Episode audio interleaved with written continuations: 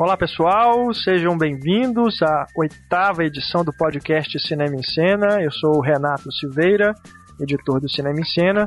Neste podcast nós vamos discutir os filmes superestimados, né? Essa é nossa, aliás, nossa primeira continuação, né? A, a parte 1 do podcast desse podcast foi o 6, né? Edição 6, que nós falamos sobre os filmes subestimados. Agora nós vamos falar sobre os filmes superestimados temos um debate bem legal, mas antes, antes de nós entrarmos no debate, primeiro, além de tudo, é, é, eu queria agradecer a audiência de vocês, lógico, mas agradecer aqui também no podcast e as manifestações de carinho, né, de todos vocês no Twitter e por e-mail, pelo aniversário do Cinema e Cena, né, 14 anos, não é para qualquer um, e o reconhecimento de vocês é muito legal a gente receber isso.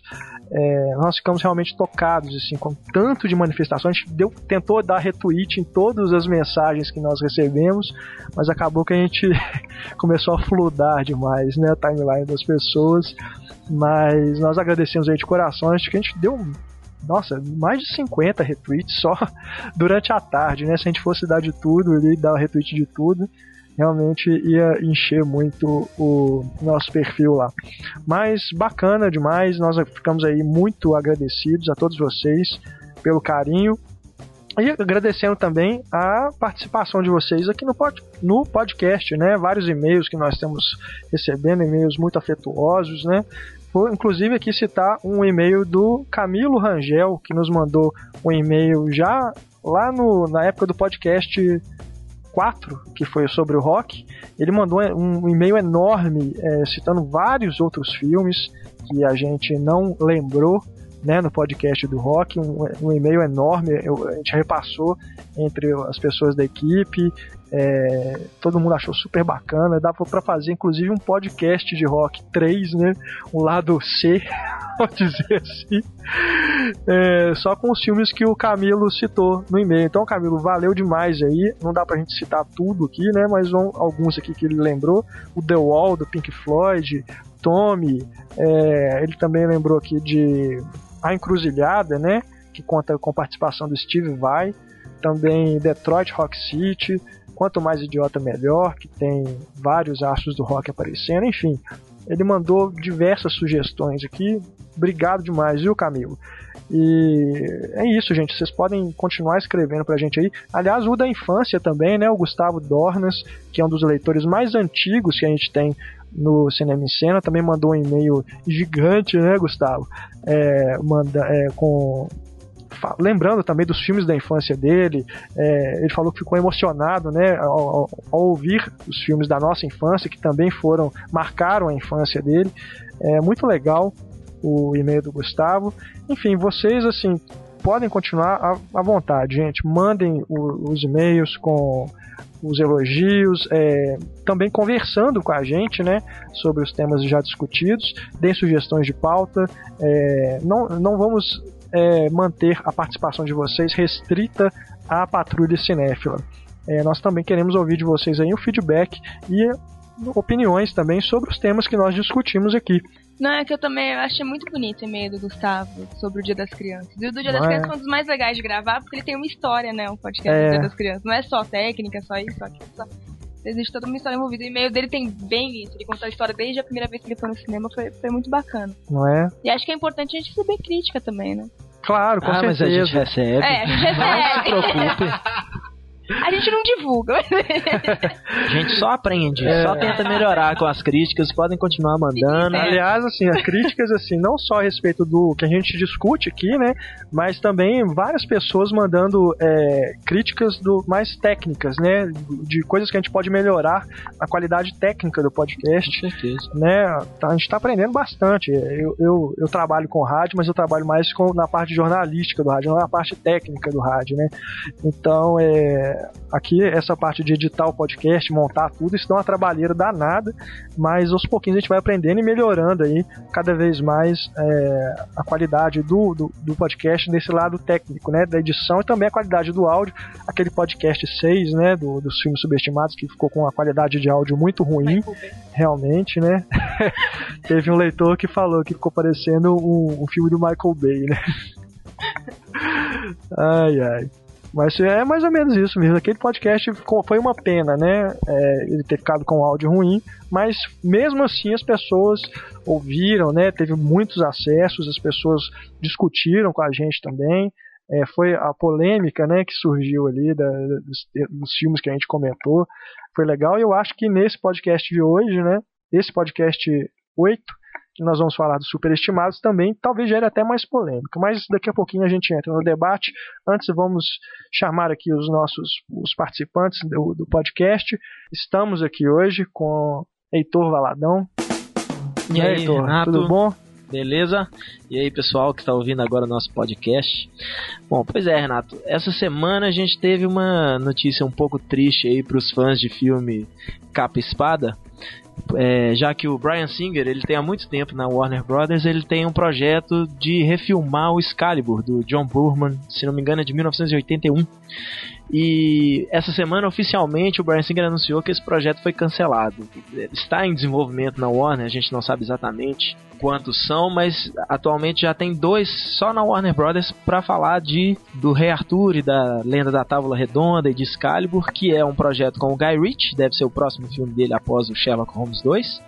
E um também um, um, um roteiro com o David Dobkin, do Penetras Bons de Bico, né, tá tentando aí passar para um cinema mais sério, aparentemente chamado Arthur e Lancelot, né, para mostrar mais aí da disputa entre os dois na, pelo coração da, da, da Guinevere. Porque existem poucos filmes sobre o Rei Arthur, né?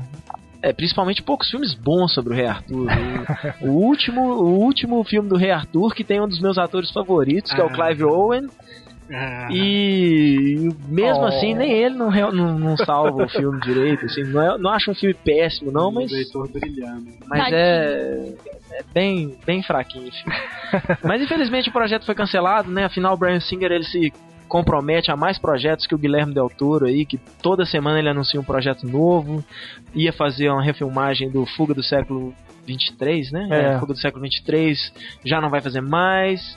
É, foi fazer o Jack the Giant Killer, falando que vai fazer o Battlestar Galactica também, ninguém sabe se, se vai sair. Mas é engraçado, porque esse, esse projeto do Excalibur, né? Cara, juro pra você, eu não sabia nem que ele estava ligado a isso. Não sabia nem que o Brian Singer ia fazer um filme desse. Pois é, tá. Tem já muito tá, tempo, né? Se eu não me engano, desde 2009 desde que 2009. ele fazer o filme.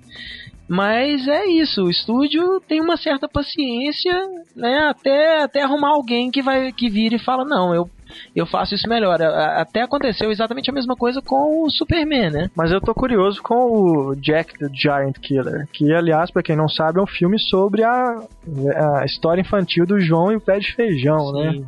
E agora ele vai transformar num filme de ação, de aventura. É, vamos ver. De computação é um, gráfica e tudo mais. Parece que é um bom diretor. O né? Ian McGregor que tá no elenco, né? Não sei, cara. Eu confesso é. que eu eu não estou a par do, dos detalhes do projeto, não. Eu sei da, da premissa, que a, a, princípio parece idiota, né? Mas eu acho que o Brian Singer, que é um, um diretor que eu gosto muito, pode fazer milagre aí. Também aqui conosco no podcast 8, Larissa Padrão. Ei, Larissa. Tudo jóia? Oi, Renato, tudo bem? É, essa semana é, foi anunciado também uma notícia que eu achei bacana de cinema nacional, que eu sempre gosto de divulgar, que o filme Xingu que é sobre a criação do Parque Ecológico do Xingu, né? Ele é produzido pela Fernanda Meirelles, não filme do Cal Hambúrguer. É, vai ser exibido em primeira mão no Festival da Amazônia. E o que eu achei de destaque bacana nessa notícia é que filme nacional sempre estreia quando não é apenas em Rio São Paulo, quando não é somente Rio São Paulo, estreia primeiro lá. Eu achei bacana que uma um estado com pouquíssimas salas de cinema, que recebe muito pouco destaque, vai ter uma estreia nacional com a presença do Fernando Meirelles, do Cão Burger e do todo o elenco. Então, Verdade. Acho que, que vale a pena dar destaque a isso, que é uma raridade do cinema nacional. Verdade. Estrear fora do eixo Rio de São Paulo. E um festival, inclusive, que não tem tanto destaque assim, né? O Amazonas Film Festival. É, agora que ele está tendo essa projeção maior, que, mas que é um festival muito bacana. E achei interessante porque o Xingu ele já parece que já está pronto já há algum tempo, uhum. alguns meses. é, esperava-se que ele fosse passar é, no Festival do Rio ou na Mostra de São Paulo, e agora a gente viu porque que eles guardaram, né, para passar lá no Festival do Amazonas, que sem dúvida nenhuma acho que é a melhor casa aí para uma pré-estreia dele, né? Sim, ainda mais um filme sobre o Xingu. Pois Mas é. ele não é um filme que passa. O festival está ganhando uma certa notoriedade. Ano passado, inclusive, ele foi o primeiro a exibir o lixo extraordinário. Pois é. Que é o, do, o documentário do filme sobre Vic Monisto. Aliás, o, só é uma pena que o Xingu vai demorar tanto para estrear no circuito, né? Sim, chega só em janeiro. Abril, abril. Abril, verdade, abril. Em abril, vai demorar um tempo aí ainda. Uma pena que a gente vai ter que esperar tanto para ver. Isso, Depois... então vocês vão pro Festival de Amazonas, da Amazonas assistir é. em novembro aí. Depois, principalmente, Quem puder engano, assistir, não deixe, não perca essa oportunidade. Do... O último filme do Cal Hamburger foi o ano que meus, meus o ano que meus pais saíram de férias. Que deve ser de 2000 e... 2008. É 2008? 2008. Achava até que era, que era mais antigo, mas mesmo assim é, são 2007, quase quatro anos, eu não né? tô na dúvida agora. Tô, tô mesmo assim também. são quatro anos é. pro Hamburger fazer outro filme. É, é, é esse inclusive que parece que é uma super produção, né? Então dá até você até entende o, a demora. Aliás, já é habitual a demora de a não ser o Moacir Góes da vida, né? O José Alvarenga Júnior, que fazem dois, três filmes por ano, né? Porque são apadrinhados mas esse ato, né, entre um filme de, de diretores brasileiros é uma coisa comum, infelizmente, porque demora muito para os projetos saírem do papel. Mas esse aí, especificamente, pelo tamanho da produção, acho que é até compreensível, porque o Calamburga já tem um nome, né? Então é, não era para ele demorar tanto tempo assim entre um filme e outro. Mas pelo tamanho da produção, acredito que a justificativa é essa. É, produzido pelo Fernando Meirelles. Também. Produzido pelo Fernando Meirelles. Inclusive o 360, né, que meio que sumiu do mapa, né? Foi, passou em Toronto, no Festival de Londres. Acho que teve uma. É, ele abriu o Festival de Londres. Teve uma recepção morna. É. É. E meio que não, não passou, não foi selecionado para o Rio. Aliás, parece que o Rio, a Paris Filmes, que é a distribuidora, recusou o convite para ser o filme de abertura. É, não está na Mostra de São Paulo. Pode, será que vai passar no Amazonas? Porque, né? Afinal de contas, tem o, o Meirelles. Tá lá, né? Meirelles está lá, né? Vamos ver. Não sei, vamos aguardar. Mês que vem já o festival. É. E aqui também, conosco na mesa do podcast, Túlio Dias.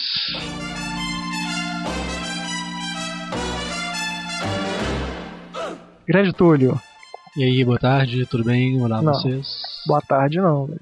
É boa tarde. Cara, a pessoa pode estar escutando isso à noite. Hora. Tudo bem. Então, Jim Carrey no show de Truman. Bom dia, boa tarde, boa noite, seja a hora que você estiver ouvindo. Olá. Cara, o novo Duro de Matar vai chamar Good Day to Die Hard. Eu acho que o John McClane, o personagem do Bruce Willis, deve estar passando por algum problema de meia-idade, alguma coisa assim, enfim. Mas é um título bom pra gente zoar no próximo podcast, que não vai ser o próximo, provavelmente, mas eventualmente. Mas não é essa notícia que eu quero falar, eu falei que pra passear o seguinte.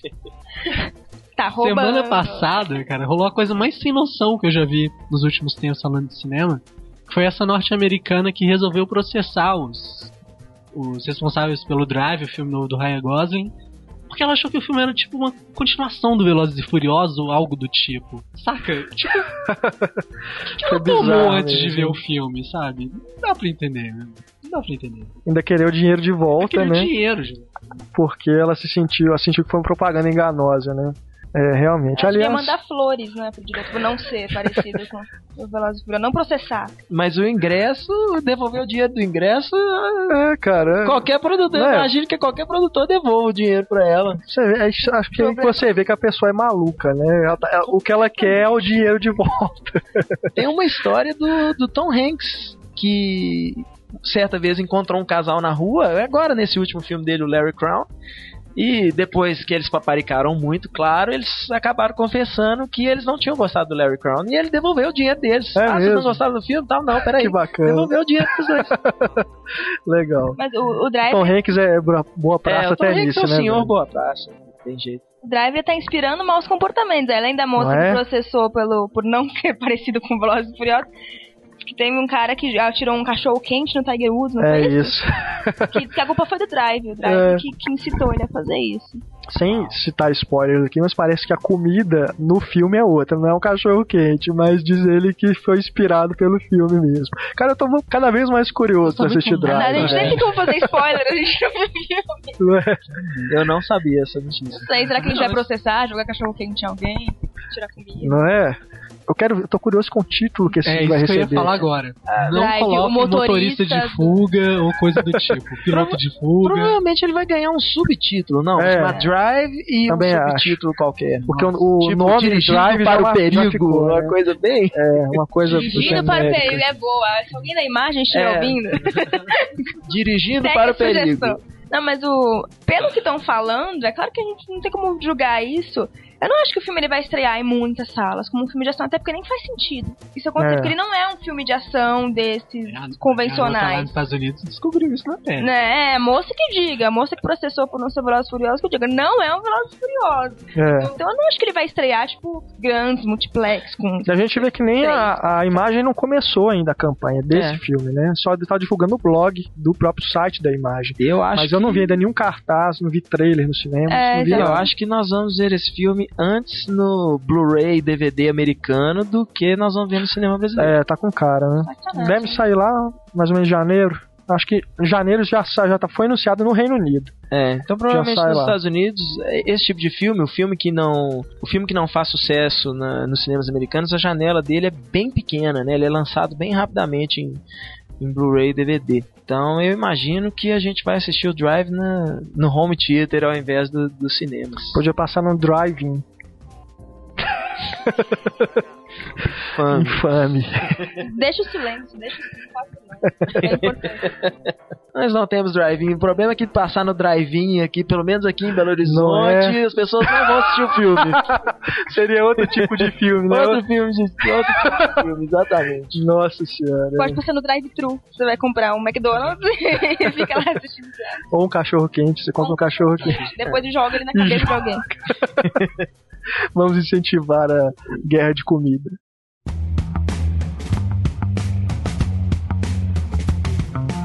Muito bem, pessoal. É, estamos aqui no nosso podcast 8. Vamos falar hoje sobre filmes superestimados.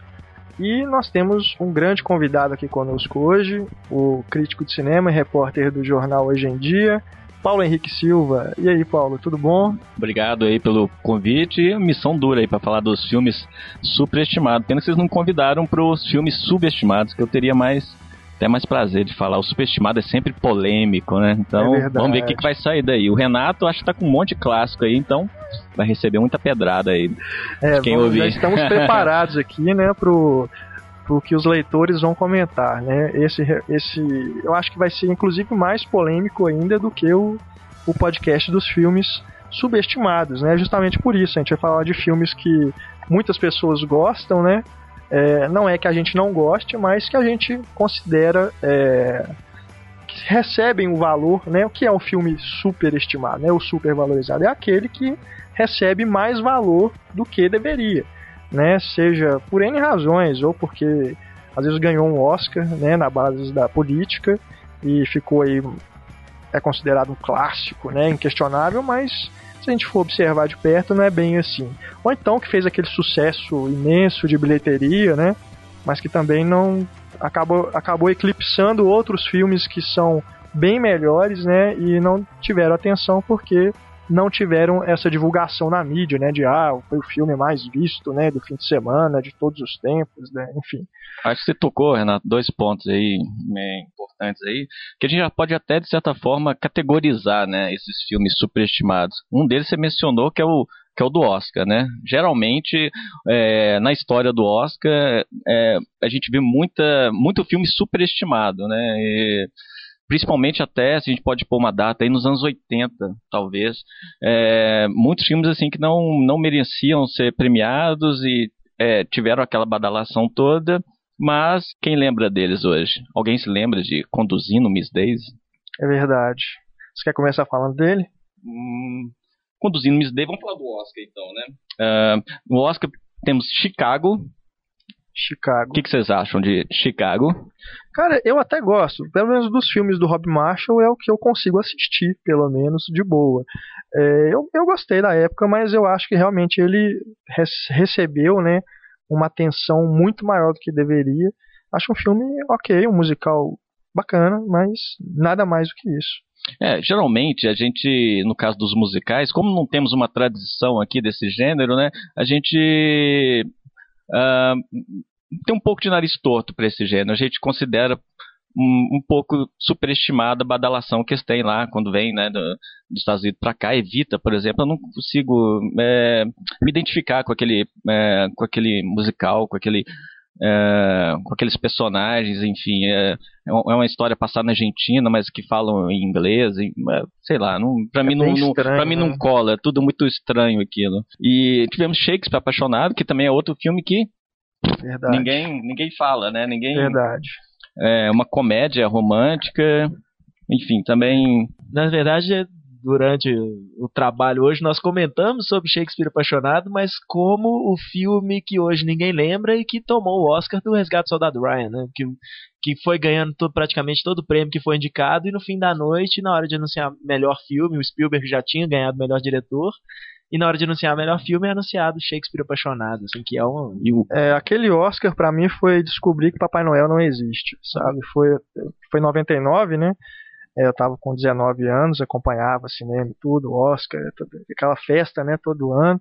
E quando eu vi aquilo acontecendo, Shakespeare apaixonado ganhando, a Gwyneth Paltrow ganhando melhor atriz, aquilo tudo, aquele Oscar para mim foi assim a desilusão com a, com a academia. Aí você passou a não acreditar aquela, mais no é, Oscar. É, aquela politicagem toda ali para mim ficou tudo muito claro. E como depois nos outros anos, inclusive esse ano, a gente viu o que aconteceu. Né? Eu acho e que a melhor coisa do Shakespeare Apaixonado foi o, o vídeo que o Sexo Frágil fez, que é o Destino de Miguel. Vocês já assistiram? Não. Cara, não, explique. Não, não dá pra assistir o, explicar aqui o Destino de Miguel porque ele vai ser censurado. É, os caras pegaram o filme, dublaram o filme todo, colocando um monte de sacanagem. E tem umas pérolas do tipo. Ah, você edita aí, cara. A, a pérola master do documentário do vídeo é quem tem cu tem medo. Eles colocam Shakespeare como o, o maior comedor, cara. Ele sai comendo todo mundo. E o, a, o lance dele é comer o filho do governador. Isso pode ao ar, Renato? Tem algum problema? Não, eu, eu, acho que eu tenho que deixar, né? Porque. Vai ficar nos extras, assim. O destino de Miguel muito bom. o Destino tá de Miguel. 20 okay. minutos que você vai perder, mas 20 minutos que você vai rir muito. Mas voltando a Shakespeare apaixonado. Voltando ao Shakespeare apaixonado. a gente sabe porque o filme, né? Quem, quem acompanhou, quem acompanha a história do Oscar sabe porque o filme foi premiado, né? Dedinho ali da Miramax. É um estúdio. Os irmãos Weinstein, né? Como mandavam na época, né? É, ganharam vários prêmios, inclusive Paciente Inglês, que é um outro filme super estimado também, né? Não é um filme com a aura, vamos dizer assim, independente, né? Muito comum naquela época. Estamos falando de quê? Estamos falando de 96, Sete. talvez, 97. 97. Então tinha essa coisa, né, do cinema independente que estava muito na moda. Quentin Tarantino tinha acabado de lançar o Pulp Fiction, enfim.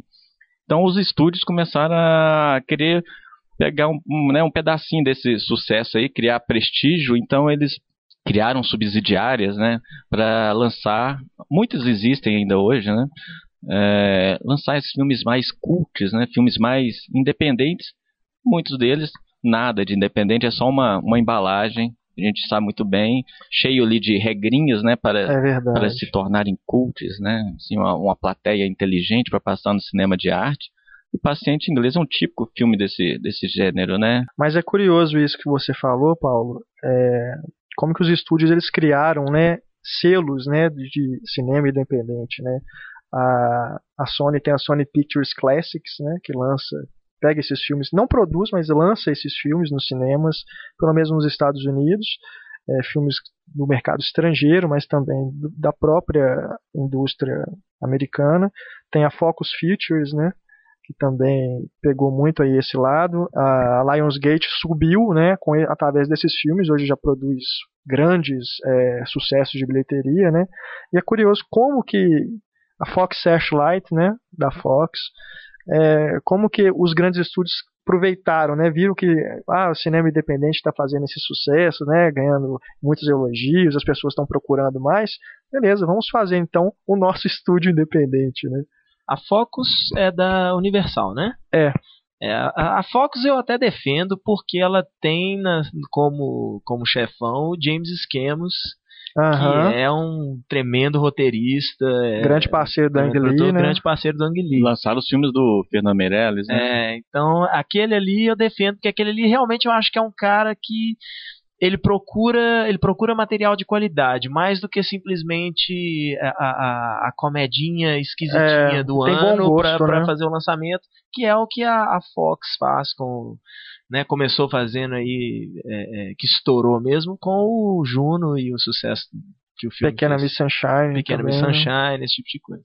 É, já que a gente está abrindo aqui o jogo mesmo, né? Vamos, vamos ser sinceros, né? O cinema independente americano foi super estimado também, né? É. Muita gente querendo pegar carona aí no Pulp Fiction. A gente viu vários, vários clones, né, de Pulp Nossa, Fiction. demais. É. Até mesmo um dos roteiristas do Quentin Tarantino, Roger Everett, lançou um... Eu esqueci o nome, você lembra, Renato? Parceiros... Parceiros no crime. Parceiros é, do crime, né? Que era mais ou menos o, né, aquela toada mesmo é. do do, do, do, Tarantino, né? Mas não deixa de ser um clone, né?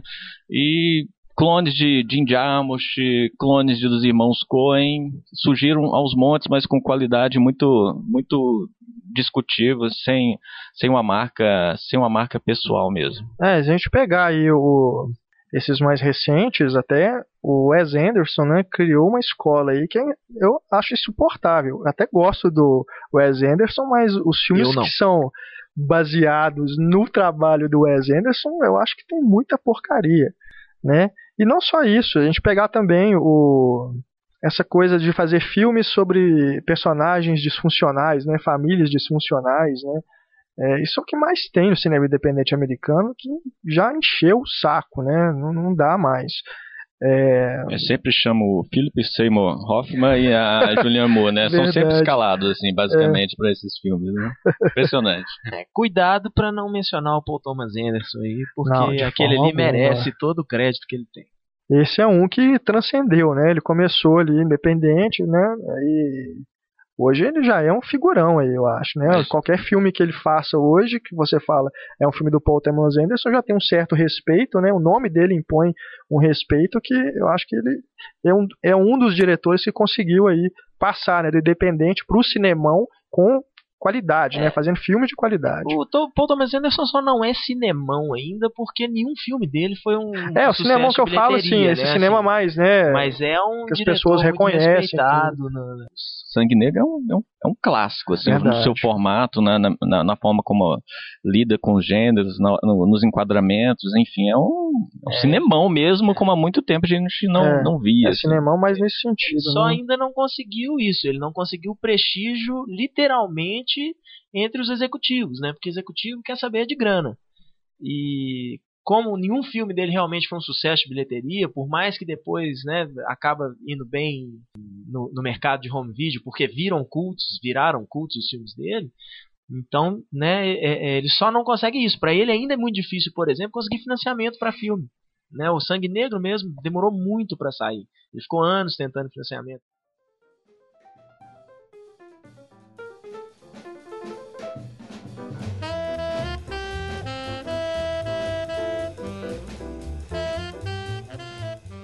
Antes do Renato aqui nomear os clássicos, né? Que essa vai ser a parte mais polêmica, com certeza. Né? Acho melhor é. a gente deixar pro final, pra causar aquela expectativa. Mas eu já vou polemizando um pouquinho, que é mencionar o Clint Eastwood, né? Que é um deus aí para muita gente, mas eu considero que eu, alguns dos filmes mais recentes dele estão meio. Olha, Paulo. meio Paulo. superestimado. Digam, Por exemplo, Paulo. Menina de Ouro. Menina de Ouro, superestimado. Para mim, sim, é um filme superestimado. É, é, chega em alguns momentos na cena de luta, eu, eu vejo ali, eu percebo que eu tô vendo uma espécie de rock de saias ali, né? Naquela, na forma como aborda a oponente como a vilã, né? A calção negro, enfim, a, e a Hilary Swank, eu até esqueci o nome do personagem dela aqui agora. Alguém se lembra? Mary. Não, então quer dizer, ninguém se lembra do não filme. Lembro. Realmente não é um filme muito lembrado. Brincadeira. Mas, então, o personagem da Hilary Swank, aquela boazinha, enfim, e aí complementa com a parte de doença da semana, que é também um, um setor muito muito prestigiado no Oscar, né? Cheio também de títulos superestimados eu acho que a pior parte do filme é justamente depois que, né, que acontece essa doença da semana aí. É, dali da pra frente eu já não acho tão bom mesmo o Menina de Ouro, apesar de eu gostar do filme. É, mas eu acho a parte ali do, ela treinando, né, com o de aquela coisa dela subindo, né, a ascensão dela eu acho mais interessante. E o filme acabou que ficou é, mais conhecido por causa da virada que tem no roteiro, né? E que aí se transforma de um filme de esporte em um, um drama é, sobre doença. É um, é um, é um drama filme, de eutanásia, né? Eu vejo caso. muito sendo usado aí como um filme de é, alta ajuda, né? É, exemplo, é mesmo. É, o time precisa vencer é, é, um, um, grande oponente, um time de vôlei. Isso é um, é um fato real que eu estou citando, aconteceu mesmo. E aí passa o Minas de Ouro para criar aquela aquela motivação né, na, na equipe. Nesse né? sentido, acho que o Invictus também pode ser utilizado, né? Que também é do Clint Eastwood, Com né? certeza. E é estranho, tem os dois, tem o Morgan Freeman? É. Será que Morgan Freeman é um ator superestimado ou não? O Morgan Freeman, ele passou aí grande parte da carreira fazendo só filmes bons, né? Até que ele fez o Apanhador de Sonhos, que é uma bomba. E aí acho que as pessoas começaram a meio que, pô, ele não é imune, né? Mas eu não acho ele superestimado, não. Eu gosto do Morgan Freeman. Gosto muito dele. Tá meio cansado daquela voz dele, no, é, a voz número um para qualquer narração em, em, em filme, não?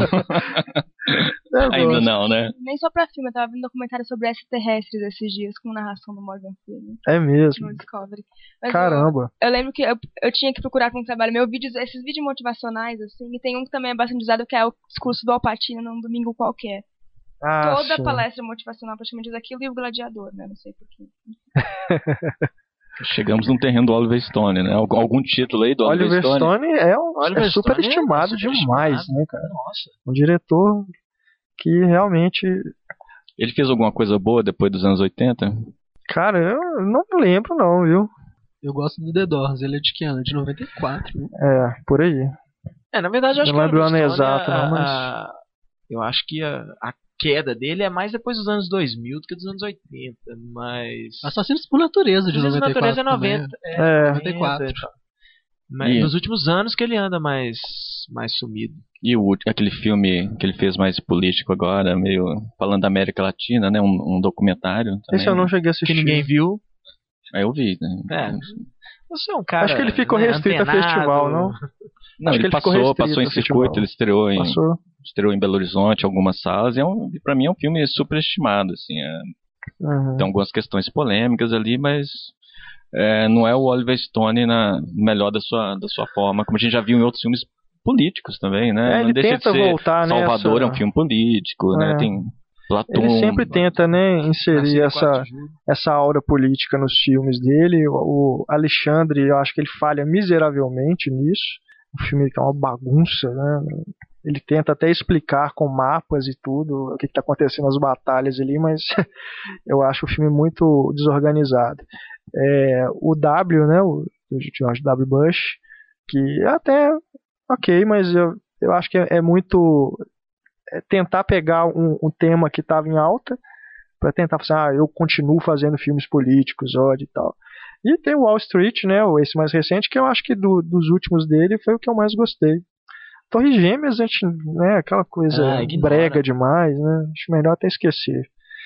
Mas, é, o Oliver Stone, Ultimamente ele só tá criando dinheiro do, É. do, do, do- do Fidel e do Hugo Chaves, eu acho.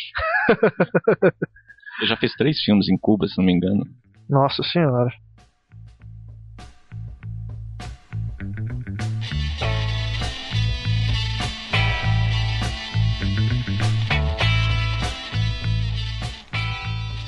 Heitor, diga aí pra gente um filme superestimado que você Cara, queira comentar. Já, já me pegou.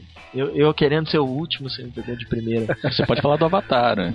Cara, é, mas eu, eu não sei se o, o Avatar é uma questão de ser superestimado. Não acho que ele, que ele é superestimado como filme, eu acho que ele ele acabou fazendo o sucesso que fez pela, vamos dizer aí, por ser, entre aspas, um precursor aí. Acho que é o primeiro filme que realmente mostrava o potencial do 3D, né? Não é nem questão do 3D ser bom, ser ruim e tal, mas né, mostrar que é uma tecnologia nova. Porque o que a gente tinha visto em 3D antes, até, era, até então, era bem, bem fraco, né? É um filme importante, né? É um filme É um marco técnico, vamos dizer. É, mas a história mostra é... que isso logo logo é isso não é um indício para filme celebrado para sempre, Com né? Certeza. Ou alguém se lembra de Cantor de Jazz, que foi o É. primeiro filme né, Falado. sonoro, falado. É, alguém se lembra do primeiro filme feito em, em Technicolor, em Cinerama? Verdade. não, né? Esses filmes estão fadados ao esquecimento. né? Exatamente. E Avatar tem seus méritos, né, nesse sentido da, da tecno- tecnologia, mas a historinha É. uma, quase um Pocahontas. O, o, é, o Avatar a outras- surpreendeu muito no sentido das pessoas acharem aquilo uma novidade, o que elas estavam vendo em termos de roteiro, em termos de filme. Que é ridículo. Se você pegava o roteiro de Avatar, o roteiro é ridículo. Ele é- Ridículo. é literalmente, se você pega é, o último Samurai, Dança com Lobos, que já são variações né, do, do próprio Poca- da história do Pocahontas, como você disse. E mistura com os Mas- Smurfs. Não, mas o, o caso, o caso é que eu acho assim, eu acho igual o roteiro. O roteiro do Avatar ele é basicamente o mesmo roteiro do Dança com Lobos e o mesmo roteiro do Último Samurai, que já são sofríveis, né? Assim, o Último Samurai principalmente, que eu acho um filme péssimo, acho um filme sem defesa nenhuma e que o público gosta. É superestimado. É superestimado. Não era nem, nem, nem o exemplo que eu ia citar, mas pra mim, já vamos começar nisso aí, trapaceando. Então, superestimado pra mim, qualquer filme do Zwick. Edward Zwick. Que é impressionante. Graças a Deus, o público, aparentemente, o público descobriu que o cara é péssimo. Os últimos filmes dele não fizeram sucesso, né? O Diamante de Sangue, que foi um filme que chegou elogiado, com indicação ao Oscar pro Leonardo DiCaprio, que tá muito melhor no, nos Infiltrados, que é do mesmo ano. É, o Último Samurai, é, Lendas da Paixão, da mim, que é um dos Paixão. piores filmes que eu já vi. E o Esse mais Tempo de recente glória, dele. Tempo de glória dele também, com Tempo de Denzel Glória Washington. dele, com o Denzel Washington, que talvez seja a única coisa realmente de destaque no filme, que é um filme também medíocre. Como chama o, esse que ele fez com o Daniel Craig? Passado na uma história meio na É, Rússia, um né? ato É. de liberdade, se eu não me Isso. engano, que também ficou a ver também navios, é um assim. filme que passou batido. E assim. produções caras, os filmes deles são caros e, né, ainda bem que finalmente está passando batido. Esse último filme dele, Amor e Outras Drogas, É, que nossa, ele tentou é fazer muito um filme ruim. independente, né, assim, barato e tal, e o filme é horrível, não tem a menor graça. Peraí, não, peraí. Falar que não tem graça é sacanagem porque tem Anne Hathaway, cara. E daí? Ah, eu tinha, né, é tudo. Pô, não, tem graça. O filme, não, eu estou dizendo no sentido que o filme tenta ser uma comédia romântica e tal, e não- eu acho que não tem uma, uma risada autêntica naquele filme, uma piada que funcione. Pô, não fala que não tem. Mas nem a Anne Hathaway, Túlio, na boa. O gosto do Túlio às vezes é muito duvidoso. É, também não acho muita graça nela assim, não, cara. Acho ela, É, se, e não, e se Sério? você quer ver a Anne Hathaway, bonitinha, assim, se você mas quer ver a Anne Hathaway pelada, tem N outros filmes Não, melhores. Com certeza. Com certeza. Pra mim, pra mim a, Anne Hathaway é a Julia Roberts do século XXI. Engraçadinha, bonitinha, vai acabar ganhando um Oscar aí daqui uns anos, quando ela fizer um filme Quase sério, ganhou, né? ridículo, igual Erin Brockovich. Mas, cara, nossa, medíocre. Ela quase, quase ganhou, né, com o casamento de Rachel. Rachel. E ela fez o segredo também de Brookback Mountain. Segredo de Brokeback Mountain. Ela, então você acha que ela é uma atriz superestimada? Carisma ela tem, mas é- eu tô falando exatamente isso. É, é isso. Ela é sempre aquele papel da menininha esquisitinha e bonitinha que você tem que se apaixonar por ela e tal. Mano, mas Brokeback Mountain ela não é assim. Brokeback Mountain, cadê ela ali, cara? Ninguém nem lembra dela no filme. Eu mesmo. Você, Túlio. Ai, Você, por que Túlio, será que ele você só- lembra, é a né? única coisa que você lembra nos filmes é as mulheres, cara. Não, eu, eu gosto da Anne Hathaway. Eu não, gosto, eu não acho ela bonita, mas eu, eu gosto dela. Mas. Mas falando de um filme dela que é superestimado é o Alice, né? É um, um filme. É. Aí, aí vou, vou entrar em outra polêmica. É um, um diretor bem superestimado, Ah, que é o eu Tim concordo. Burton, né? Tim Burton. Fantástica Fábrica de Chocolate, superestimado. Planeta dos Macacos, nem se É. fala. Então, ele virou um diretor, pra mim, hoje, um exemplo de diretor superestimado. Planetas Macacos é, é muito criticado. Acho que nunca vi ninguém falando super bem dele. Ele tem defensores. Pra mas... mim, até o, o, Peixe Grande, ele é bom, mas eu acho que falaram também mais do que merece. Assim. Acho que ele perdeu a mão, assim, no, no, nos últimos tempos. Ele não tem feito o sucesso do, e do não tem repetido grande. o talento do, dos primeiros trabalhos dele, hein? Como Fantasmas se Divertem, Uh, é, eu, também gosto do Eduardo Mão de Tesoura, é um filme interessante, mas depois ele realmente foi, ele foi perdendo a mão, a perdendo a mão. Johnny Depp, que é superestimado. O Johnny Depp é superestimado também. Eu não acho ele superestimado, porque é um ator que busca fazer coisas diferentes. Sempre ele, você não vê ele repetindo muito seus papéis, ele tá sempre buscando algo novo, um, uma faceta então, né? diferente. Né? Até então, depois do Jack né? Sparrow, acho que ele tem repetido o Jack Sparrow em todos, todos os papéis, cara. Exceto Inimigos Públicos. É, inimigos públicos. Mas se você for ver o turista, né, que é aquela bomba com a Angelina Jolie e ele de tem Angelina Jolie. Cada cena tá com um vestido. É, exato. E tem, tem uma hora que ele, ele sai do hotel, acho que de pijama, andando em cima de um telhado. Ele tá andando igualzinho o Jack Sparrow, sabe? Os mesmos trejeitos e tal. Então, assim, toda, acho que toda vez agora que ele for fazer um personagem esquisitão, a gente vai começar a ver o Jack Sparrow ali. Talvez até porque tenha marcado muito, né, o personagem, mas acho que vai ser inevitável. Ele vai, ele vai ficar marcado como Jack Sparrow. E, e assim, é, é, é, um mérito a versatilidade dele, mas eu não acho que é um mérito tão grande, porque é mais fácil você imprimir sua marca fazendo um papel super diferente do que você fazer um, sei lá, um, tipo um, cara do turista, que é um dos papéis mais normaisinhos dele, assim. Tem aquele também do Janela Secreta. É verdade. Também é um papel mais normalzinho. Mas quando ele faz esses papéis mais que não exigem tanta, tanta versatilidade, eu, eu acho ele um ator tão. Comum, Sei, né? É, comum. Ele é, Eu não vejo nada de destaque no Johnny Depp. Eu também acho ele muito superestimado. Eu acho que a culpa é do Tim Burton. Pode ser. Porque o Tim Burton tem aquela coisa de fazer filme esquisito, aí o John, o John tem que fazer um papel bem esquizoide, né? Bem é, como no Fantástico Fábio Chocolate, que eu acho que ele exagerou a mão, não precisava ser tão esquisito assim. Alice então, no País das Maravilhas. Alice também. Então eu acho que o Tim Burton tem carregado muito nas tintas e só tem sobrado isso. Você espreme o filme e só fica aquela coisa, aquele universo, aqueles cenários é, estranhos, assim. É, Eu, não tem sobrado mais nada. Fantástica Fábrica de Chocolate, eu não sei até se isso foi uma inspiração para ele, mas ele tá interpretando o Michael Jackson. Né? Não é o Willy Wonka, é o Michael Jackson. E no Alice ele é Madonna. No Alice é Madonna e no Piratas do Caribe ele é o Keith Richards, né? É. Ah, eu, não, eu não acho Fantástica Fábrica de Chocolate novo super estimado. Não acho também um filme, ó, mas não acho ele super estimado porque eu acho que o destaque que ele tinha que ter é o visual, que eu acho que ele consegue. O Willy Wonka realmente ficou assustador. E o, um dos que eu gosto desse Tim Burton é o Sweeney Todd. que ninguém Sweeney gosta. Todd. Eu gosto. Mas Eu gosto Todd. Mas só pra voltar, já que eu mencionei no, no musical, que na hora eu não falei, eu não acho Chicago superestimado. A Larissa é defensora dos musicais. Sou muito defensora dos musicais, porque eu não acho ele tão bom quanto o Moulin Rouge, mas eu acho que o, o, o musical ele tem que ter o espetáculo. E o Chicago ele tem vários números espetáculo mesmo, aqueles de encher o olho, encher, sabe? Então eu, eu acho que é uma história boba, é Mas eu gosto do Chicago. Acho que inclusive é o único filme em que o Rob Marshall funciona, porque Sim. ele é um diretor de musical, né, de palco. E ali ele consegue é, dar um sentido para isso, a forma dele filmar esses números como se estivesse filmando um espetáculo de palco. Porque no Nine, me desculpem, mas o Nine para mim não é cinema. Para mim Nine é um musical filmado. Tem, claro, aquelas cenas de tudo. Eu estou exagerando aqui é, na minha fala, mas é, o, o, que tem de cinema ali em Nine para mim é muito pouco. É, já no Chicago eu acho que funciona mais por isso, até por ser a proposta do filme, que é a menina, né, a, personagem da Renée Zellweger, que quer ser uma eh, cantora, né, que quer se apresentar e tudo. Então acho que faz sentido ali. Mas é, a questão do filme ser superestimado, eu acho que é mais porque não sei, eu- pra mim ele, ele é de 2002, né? Já vai fazer 10 anos aí. Não sei se é um filme que entraria, sabe, nessas listas de ah, os melhores filmes da década e tal. É, ele ganhou. Muita Oscar. gente coloca, talvez, por causa desse sucesso que ele fez do Oscar e tudo. Mas não Mas sei. Eu não eu tenho acho memória de ele- lembrar com quem que ele concorreu no Oscar. O pianista?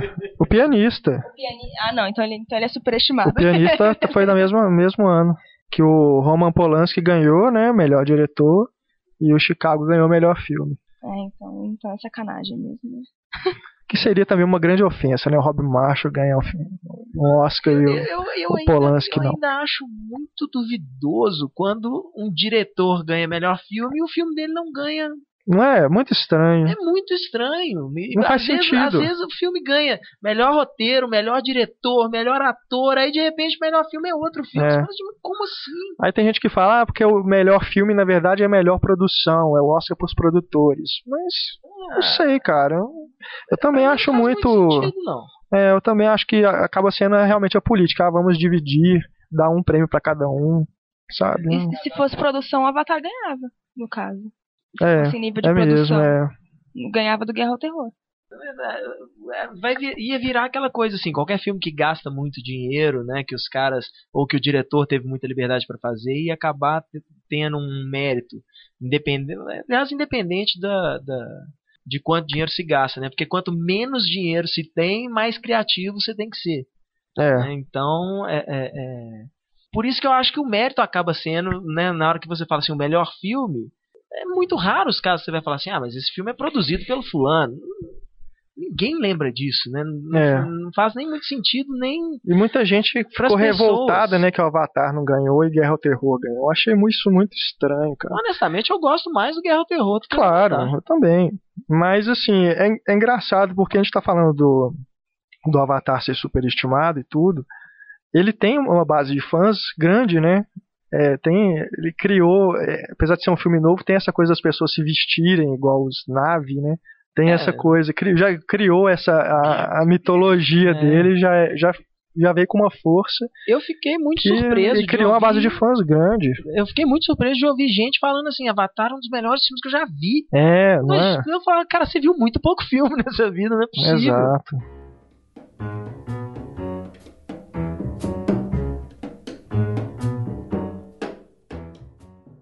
Tá na hora de entrar nos clássicos do. do Não, do, antes do Renato, de a gente entrar né? nos clássicos, já, já aproveitando que a gente tá falando dessa badalação de Oscar aí, é, a origem, né?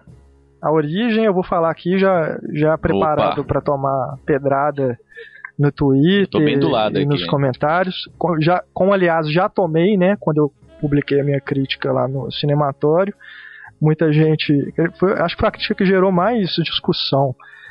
Mas, inclusive, assim, só para deixar claro, gente, eu, eu, não detesto a origem, não detesto o Nolan. Eu acho um filme bom. Eu só não acho que ele é isso tudo. Por isso ele está aqui nos filmes superestimados. Inclusive, o meu chaveiro é o peão de A Origem. Olha pra você ver como é que eu detesto a Origem, né? Você tem uma relação meio complicada com o filme, né? Na verdade, né? pode explica. É, aliás, o peão deve ser a melhor coisa do filme, porque é o que as pessoas mais lembram, se o peão caiu ou não caiu, né? Sacanagem. Você não vai falar Marion Cotillard, Túlio? Que é a melhor coisa. Não, deixa eu falar. Bom, a origem eu vou basicamente repetir o que eu escrevi na crítica. Eu vou até deixar o link lá para vocês lerem depois com mais calma, mas é, o que eu acho que é um filme superestimado que as pessoas Primeiro, o fato do Nolan ser o Nolan, né? Ele ganhou muitos defensores, aí desde o Amnésia e depois fez os Batman e tudo. Então qualquer coisa que ele faz as pessoas já, já olham. Ah, esse filme eu tenho que ver, é do Christopher Nolan. O Nolan, se bobear, ele é o novo Spielberg assim, nesse sentido. Todo filme do Spielberg que tem o nome do Spielberg as pessoas querem assistir. Mas eu acho que no, no, cinema dele tem algumas camadas, assim. Engraçado a gente tá falando de origem, né? Que é um filme de camadas, né? É, em verdade. todos os filmes dele tem essa, essa questão, assim é, o grande truque, essa dualidade, esses, esses temas assim que percorrem no, no, são temas até complexos, né, difíceis assim de você ter uma, uma, uma primeira leitura, mas ele consegue trabalhar trabalhar isso muito bem e não é à toa que ele fez um para mim, né, o melhor melhor filme de Batman. Né, Sim, o Cavaleiro das Trevas. Pelo menos. E, eu também gosto muito. E eu acho que a origem resume esse trabalho dele muito bem, né? Nessa essa questão de camadas aí, né? envolvendo essas camadas é. aí dentro de um dentro da, da, da, da própria história, né? Que os, os, ator, os, personagens vão mergulhando ali em várias em várias camadas, né? Isso Sim, é um filme interessante. Mas o problema para mim é que ele ele é muito mais texto do que cinema, sabe? Eu acho que ele passa muito tempo explicando o que está acontecendo na tela é, eu não, não, tem como eu fazer uma estatística aqui, mas acho que se a gente pegar é, todos os planos do filme, separar tudo bonitinho, acho que a gente vai ver que 80% do filme é ator falando, explicando o texto, o que está acontecendo, um explicando para o outro o que, que vai acontecer naquela cena. Então acaba que eu acho que é um filme que talvez ele funcione muito mais ali no roteiro, o roteiro é muito bem arquitetado, e talvez por ser tão é, tão inteligente, ele talvez ele tenha tido uma dificuldade em transformar isso em imagem. Eu acho que ele é um filme que tem muito tem muito poucas cenas que realmente você leva assim com você é, depois do filme. É, tem aquelas cenas, claro, de efeito especial, que são, são bacanas, são bem feitas e tudo, mas aí leva aquela a, as comparações, né? A pessoa vê um corredor rodando, aí lembra de 2001 e fala que o Nolan é um novo Kubrick. Pelo amor de Deus, né? Isso foi, isso foi publicado. Eu não sei se foi no Hollywood Reporter, não sei. Teve críticos que colocaram isso. Aí, porque o filme tem uma estrutura de sonhos e tal, aí lembram de Fellini e falam que o, o Nolan é um novo Fellini. Acho que o Leonardo DiCaprio falou isso, que o Nolan lembra o Fellini. Cara, sabe, são comparações assim absurdas. Você vê o filme, não tem nada desse mas, mas não é culpa aí. dele, né? Pois é, é não, mas é justamente o superestimado não parte taxar, dele, parte taxar de alguém. quem fala, né? Parte, de, parte dos elogios, das coisas que vão pra mídia. É, mas voltando nisso que eu estava falando do, do, do texto, é, é, o que eu, é aquele exemplo que eu volto do podcast que a gente falou dos filmes subestimados. Como que as pessoas valorizam, algumas pessoas valorizam muito mais roteiro do que direção. Eu acho que o Nolan ele é muito melhor como roteirista do que como diretor. É, esse negócio de ele ficar explicando tanto, eu até comentei com os meninos aqui, eu acho que talvez seja até mais interessante você ver o filme dublado, que você não tem que ficar preocupando em ler as legendas o tempo inteiro, você, não você vai no cinema para ver o filme, não é para ler o filme. É, agora o, o, então, acho Pablo que... lá, em, é. lá no Rio de Janeiro ele teve um espasmo, uhum. não sei por quê, né? O Renato falando de filme dublado. Não, eu sou. Vocês sabem que a minha posição em relação a isso é. Eu compartilho a opinião do Pablo, mas eu estou só citando um exemplo assim. Eu acho que você vê a origem pelo menos uma vez dublado, talvez valha a pena, que é para você, pelo menos, poder ver o filme, né? Prestar atenção nas imagens. Então eu acho que é um filme que ele é ele é deslumbrante, assim, nesse, nesse sentido dos efeitos especiais e essa história toda que ele cria, que é super complicado, que aliás não acho nem complicado, não acho que de tanto que ele explica, ele acaba complicando. Ele quer mostrar você, vocês estão vendo o que eu estou fazendo? É isso aqui, ó, vocês entenderam? Aí você já, você já fica na dúvida se você entendeu realmente o que está acontecendo ali. É, ele é uma comparação que eu fiz na, na crítica. Ele, para mim, ele é o, o tipo de mágico que ele é, é igual o Mr. M, que é o cara que explica no final, ele explica o truque, não deixa a dúvida pro espectador. Então, para mim, assim, o Nolan e esse filme especificamente, A Origem, é superestimado por isso, por essas razões. É, enfim, joguem as pedras. É... Mas vocês não, não, acham que a origem é superestimada? Só eu que acho? Não, só você. Não, eu ah. concordo. Eu, eu falei isso Obrigado, Larissa. Eu concordo. Eu, eu acho o filme ótimo, também acho o filme bom, mas eu acho que não é tudo isso que falaram. E eu, a maior dificuldade que eu tive é porque se o filme é tão bom, eu, eu não conheço uma pessoa que viu o filme uma vez só. As pessoas precisaram assistir várias vezes. Se ele realmente fica. Se ele realmente não é. Hum, deixa eu ver como eu vou falar. Isso eu até anotei aqui. Eu não acho que é só esse do, do Nolan, Amnésia também. Tanto Amnésia quanto a Origem são filmes bons, mas não são tudo isso que falam. Eu assisti a Origem uma vez só, mas não por assim, eu assisti a Origem uma vez, eu entendi tudo. Eh, não por isso, eu assisti uma vez, só tive vontade de ver uma vez. Eu, e eu acho que talvez isso já até fale um pouco contra o filme. Né? O filme que você assiste uma vez só, que você não sente aquela vontade de ver de novo, para mim já é um filme que é, é, independente das qualidades dele ou defeitos, eu acho que isso não é um atestado de que o filme seja ruim ou não. Eu só acho que talvez o filme não fique, né? Não emocionalmente às vezes não não não fica com você. Eu acho que o filme que você gosta de ver e rever é aquele que você cria um vínculo emocional com ele. Eu imagino, não, não, não posso falar por todo mundo, mas qualquer criança dos anos final dos anos 70, começo dos anos 80, já viu ET pelo menos umas três vezes. Né? Guerra nas Estrelas. Então, eu acho que é, é quando, quando me fala, quando eu penso um pouco em filme superestimado, é esse. Né? Quando o cara, todo mundo fala tão bem do filme, na hora que você vai ver, a pessoa, ah, não, eu vi uma vez. Mas você não deu tempo de passar na TV a cabo, na TV aberta, enfim, o Guerra nas é, Estrelas passou, né? na é TV a cabo, TV aberta. Mas acho legal o Túlio falar que o Túlio é fã da origem, né? Tu já viu mais de cinco vezes, né? Claro. Mas você viu porque você não entendeu ou porque você gosta? Eu eu gosto do filme. ou foi por causa da, da Marion? É. é ou da Ellen Page. Ellen Page, né? Ellen Page não ia rolar, ela ia me bater, provavelmente. Enfim. é o seguinte. Peraí, peraí, peraí. Só, só pra constar aqui. Nas suas fantasias, a, a atriz vai te bater.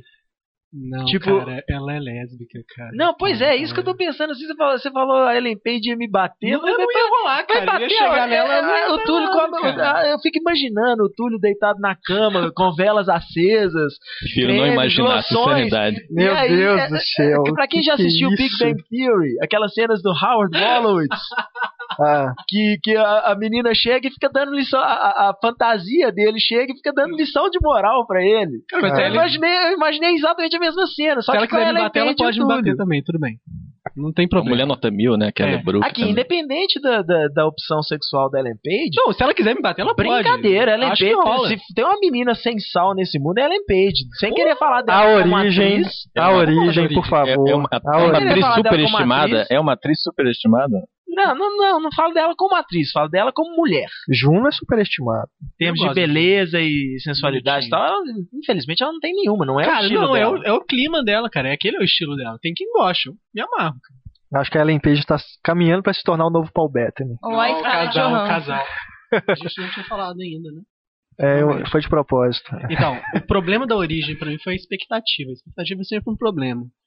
Quando o filme é, foi criado todo aquele suspense. A gente não sabia nada do filme até semanas, acho que foi duas semanas, três semanas. É verdade, é, criou isso Entendeu? Mesmo. Então, aquela expectativa enorme de você ver aquele filme. Uau, o que, que a gente vai assistir? O filme do Leonardo DiCaprio, do diretor do Cavaleiro das Trevas, deve ser foda.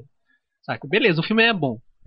Então, eu assisti ele, eu fiquei um pouco decepcionado com o resultado, porque eu esperava além. Só que de forma alguma, vou achar que ele não tá no nível que ele foi colocado, sabe? É um filme complicado, sim, mas você pode assistir uma vez e ficar satisfeito. Depois você assiste de novo. Por quê? Porque você quer entrar na área da teoria, saber o que está acontecendo, o que, que significa aquele peão rodando no final. Entendi. Não, eu fui, eu assisti a primeira vez, tive essa impressão que eu expliquei aqui. Mas aí, é, conversando e tal, eu acho não me lembro se eu publiquei a crítica logo na, depois da primeira vez que eu assisti, mas eu vi a reação das pessoas, foi tão assim, não, mas é possível que você não gostou. Fui ver de novo, já assim, sem, sempre a primeira vez que você vê, você já vai com essa expectativa, né? Então é Depois bom das você sessões rever. de análise, né, que você, é. você fez, Renato, né, dessa fúria né, é. da, dos leitores, Isso. enfim. Aí revi e continuei achando, sabe? Não é que eu não entendi o filme, é... mas enfim, é lógico que pela estrutura dele, quando você revê, você pega outras coisas que na primeira vez que você viu realmente passou meio que batida, até por esse problema que eu citei das legendas, né? Eu acho que as, como tem muita fala, as legendas passam muito rápido e alguma coisa você acaba perdendo. Mas como é um filme que se baseia muito no texto para funcionar, então eu acho que na segunda vez que você vê, você acaba é, compreendendo melhor, é, achando mais bacana a estrutura e tudo. Mas repito, como filme, como cinema, ele continuou para mim sendo a mesma coisa normal. Para mim é um filme três estrelas, se a gente for pegar aí esse sistema de cotação, não mais que isso. E daqui 10 anos vai passar na sessão Novos Clássicos do Telecine Cult, vocês vão ver. assim como Robocop. Mas o, o, que eu falei de ver de novo não é nem pelo vínculo mesmo, é porque eu acho que o que eu, eu tava falando sobre o argumento que você falou do roteiro ser tão bem construído. Acho que se fosse tão bem construído, ele não precisaria as pessoas assistirem de novo pra entender. Eu coloquei a origem pro meu avô assistir, meu. Foi muito engraçado. Ah, é sacanagem. e ele gostou? Entra... Não. Então, eu coloquei o filme pro meu avô assistir nos primeiros 15 minutos. Ele já olhou para mim. Você é louco, eu não vou assistir isso, não. Você é um cientista maluco. E foi embora. Assistiu 15 minutos do filme. É, é. Mas do Nolan, eu, se bobear, além do Cavaleiro das Trevas, o que eu gosto mais é o Grande Truque. Também. Gosto bem mais do Grande Truque do que de A Origem. É só o fato de a gente estar uns 15, 20 minutos aqui falando do, do desse filme, não sei não, viu? Ele é, já começa a questionar a questão do superestimado. É, é polêmica, né? É polêmica. E os clássicos, Renato? Antes da gente passar para os clássicos. e o suspense que o Renato tá criando. Você quer falar do efeito borboleta? Que você tinha falado? Vai lá, Túlio, fala em um filme aí que você acha superestimado, que você queira então, vou falar esse filme externar de... toda a sua ira. Não, não, não, é, não chega a ser ira. É um filme que, a, conversando com o Heitor hoje mais cedo, a gente pensou, ele falou uma coisa realmente eu concordo, que é um filme pra molecada. Um filme de ficção científica, moderninho, assim, sem ter as parafernálias futuristas e tal. Que é o Efeito Borboleta. O Efeito Borboleta, cara, ele tem vários furos no roteiro, é um monte de volta e que, tipo, uma coisa anularia a outra. A única coisa boa do filme, olha que eu não sou fã do Oasis, a trilha sonora. É que ela não é a melhor música do Oasis, mas é realmente a única coisa que vale a pena ser mencionada e falar, nossa, essa música encaixou perfeitamente no filme. Que do resto é realmente um filme decepcionante. Quando você assiste, a, a primeira vez que você assiste, você fica assim, uau. Aí é aquilo que a Larissa estava falando de assistir o filme mais de uma vez. Na hora que você assiste de novo, você percebe que bomba. Então. O que mais me impressiona em O Efeito Borboleta é que o Ashton Kutcher sabe atuar.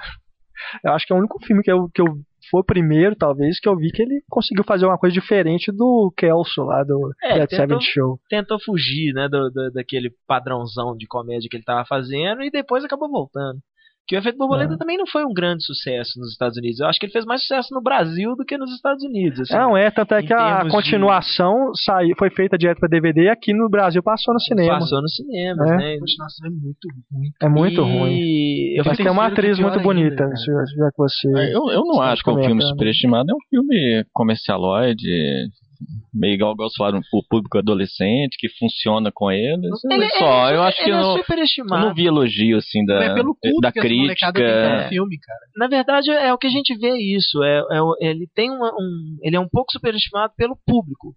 É, principalmente pelo, pelo público mais jovem, que ainda não, não, não não vê o cinema como como cinema, né? Vê como uma forma de distração. E se normalmente esse tipo de filme, filme de viagem no tempo, esse tipo de coisa, se você não presta atenção no que está acontecendo, realmente prestar atenção, você deixa passar um monte de buraco no roteiro que tem, né? Esse filme então, Efeito Borboleta, ele não faz sentido nenhum pela forma que ele é construído, ele é, ele é completamente furado. E eu imagino que a gente vai receber alguns e-mails querendo explicação sobre por que, que ele é furado e tal. Responderemos alegremente. Deixo mas... para você, Heitor e Túlio, então vão responder os leitores. O Donnie Dark é da mesma saber. época, não é? Donnie é. Dark é 2001. É um pouco, acho que é um pouco antes ou um pouco depois? Eu acho que é mais ou menos é perto, é. Época, é. O Donnie Dark, é, Donnie Dark é, Donnie Dark é, é subestimado, né? Quer dizer, não, acho que ele se não, tornou cult, Donnie né? ele é cult. Se tornou cult. Na época que foi lançado, ele foi ignorado, né? É. Mas depois, acho que até pelo Sim. sucesso que ele fez, assim, desses, dessas pessoas, ele foi relançado depois, né? Com a versão do diretor e tudo. Inclusive, que, aliás, é pior, né? Tem Sofias nele, né, cara? Tem Trilha Sofias, A trilha sonora é muito boa. Muito massa. Agora, falando em adolescente, em filme de, de nerd, tudo, um dos filmes mais superestimados recentes é, é a rede social. Para mim é um, é um filme é sobre mesmo. nerds. E já, e já tô me preparando para as pedradas também, que eu sei que os, os, os adeptos do Facebook aí, eu, é eu, não, tem... eu não, sou um usuário do, do, do Facebook, enfim, mas eu considero que é um filme é, é um, um, me lembra aquelas comédias da, da década de 80 do, do garoto inteligente, nerd, que, que passa o filme inteiro querendo a, né, pegar a garota, não consegue, aí tem os atletas fortões da, da escola que se dão melhor, né, e tem aqueles dois, os gêmeos lá, né, que fazem esse papel, enfim, tem o, o amigo que ele vai mudando, e o amigo passa a achar ele um babaca, enfim, todos os ingredientes daqueles filmes sobre, sobre nerds dos anos 80. Para mim é a rede social. É porque você tem dois Fincher maníacos aqui na redação, no, no Renato e no Túlio. Não, e, e, além então... de Fincher maníaco, é o Alan Sorkin que escreveu o roteiro. Porra, Mas, mas é, essa comparação que você fez, eu até concordo, o Paulo, de ser esse filme de nerd mesmo. É, inclusive, é, tem isso mesmo do, do dos fortões, né? O problema é que tem gente que, que leva a sério, né? Não, é, justamente, é isso levado a sério. Mas eu gosto muito, cara. Eu acho que é, é uma história de ascensão e queda, né? Muito bacana. Pega, lógico, esse modelo aí, mas eu acho muito bem feito o filme. Gosto Gosto demais. Devia ter ganhado o Oscar. A trilha sonora, cara. Não, não divulguem meu e-mail, por favor. trilha sonora, né? Trilha do sonora Trent Reznor, né? Trent Reznor. Ah, eu, eu gosto. Não sei se eu cheguei a ser Fincher maníaca, mas eu, eu, também gostei muito. Também achei que merecia mais do que Mais que o discurso do rei. Nossa. Mais do que? Mais do que o discurso do rei. Discurso do rei, com certeza. Acho Qualquer coisa. O discurso do rei, discurso é do rei merecia uma indicação entre os 10 e olhe lá. Entre os 5, se fossem 5 de casa, não merecia estar ali de jeito nenhum.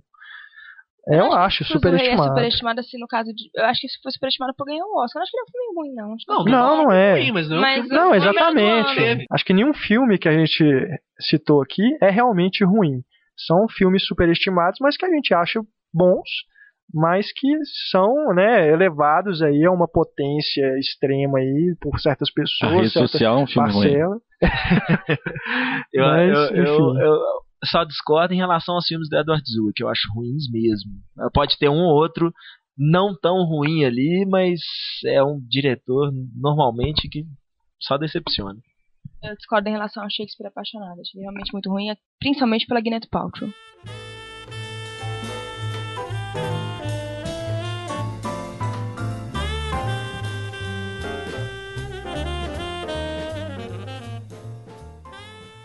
Bom, então vamos falar dos clássicos, né? Vamos Opa, logo. Chegamos no grande momento. Vamos lá. Bom, já que a gente falou aí do discurso do rei, é... que é um filme que eu acho que. Deixa eu falar do meu antes. Não. Bom, já é... um filme aí que eu acho que talvez vai, talvez vá se tornar tão é, superestimado quanto esse que eu vou citar é o Discurso do Rei. O Discurso do Rei, eu acho que por ter ganhado um Oscar, é claro que a gente não pode dar uma de mãe de Ná aqui. Mãe de Ná já é velho, né? Ninguém usa mais falar mãe de Ná, né? Mas ninguém substitui, mãe de Ná. Tem que fazer um glossário ali é. no, no... Mas a gente não sabe se daqui a 30, 40, 50 anos o Discurso do Rei vai ser lembrado é, como um clássico. Mas é, eu também discordo, Túlio. Eu acho também acho que não. Eu acho que é um filme bem, bem mediano mesmo. Na verdade, acho que daqui a 10 anos ninguém mais lembra disso. Mas então, o discurso do rei. Não quer falar do clássico, é impressionante. Não, mas eu vou falar, é que eu quero, eu quero puxar a partir daí. O Discurso do Rei, que é o um filme dirigido pelo Tom Hooper, que é um, um diretor que eu, eu acho que vai ficar também aí esquecido. Assim como o diretor de Casablanca, que eu acho que é um filme que é muito mais lembrado por ser o filme que tem o Humphrey Bogart, tem a Ingrid Bergman, tem As Time Goes By, tem aquelas diálogos e tudo, sempre mas Paris. sempre teremos Paris.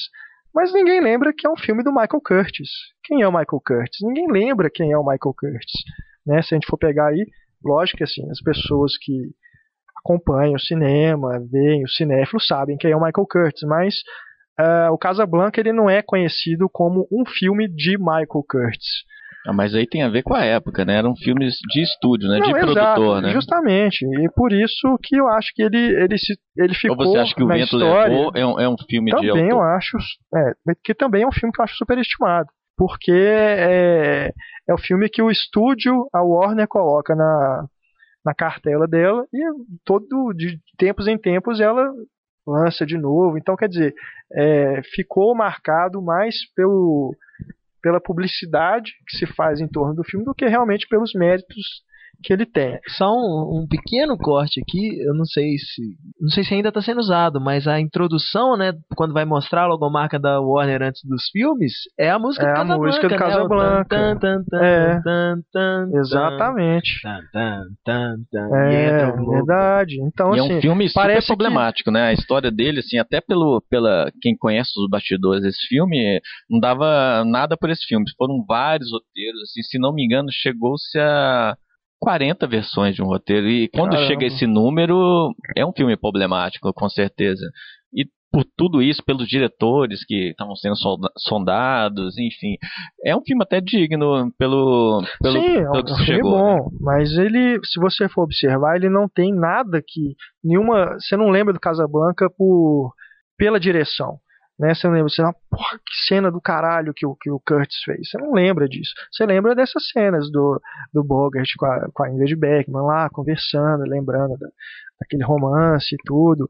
É, o, eu acho até o, o, o, pano de fundo né, da Segunda Guerra, eu acho até interessante, é um, é um ponto de vista diferente de um filme de Segunda Guerra, que trata de Segunda Guerra, mas é, enfim, é, é, é, um filme que parece que tipo a, a, Warner tem que ficar relançando ele de tempos em tempos para renovar o status dele de clássico. sabe? É o filme que ficou aí na história, mas eu acho que não sei, ele, ele não tem nada que ele, ele, nunca, nunca conseguiu me pegar, sabe? Toda vez que eu revejo, eu falo, tá, é isso, é Casa Branca, é isso, sabe? Então eu acho que ele é meio, eu acho que ele é superestimado por isso. É, é, é polêmico, né, até dizer isso, porque é um filme que é, é, é meio questionável, né? Talvez um filme intocado aí que as pessoas é, não, não, não costumam, né, falar mal. Mas eu não, não acho nenhum fato de falar mal. Eu acho que ele realmente não tem nada, não tem aquele algo a mais, entendeu?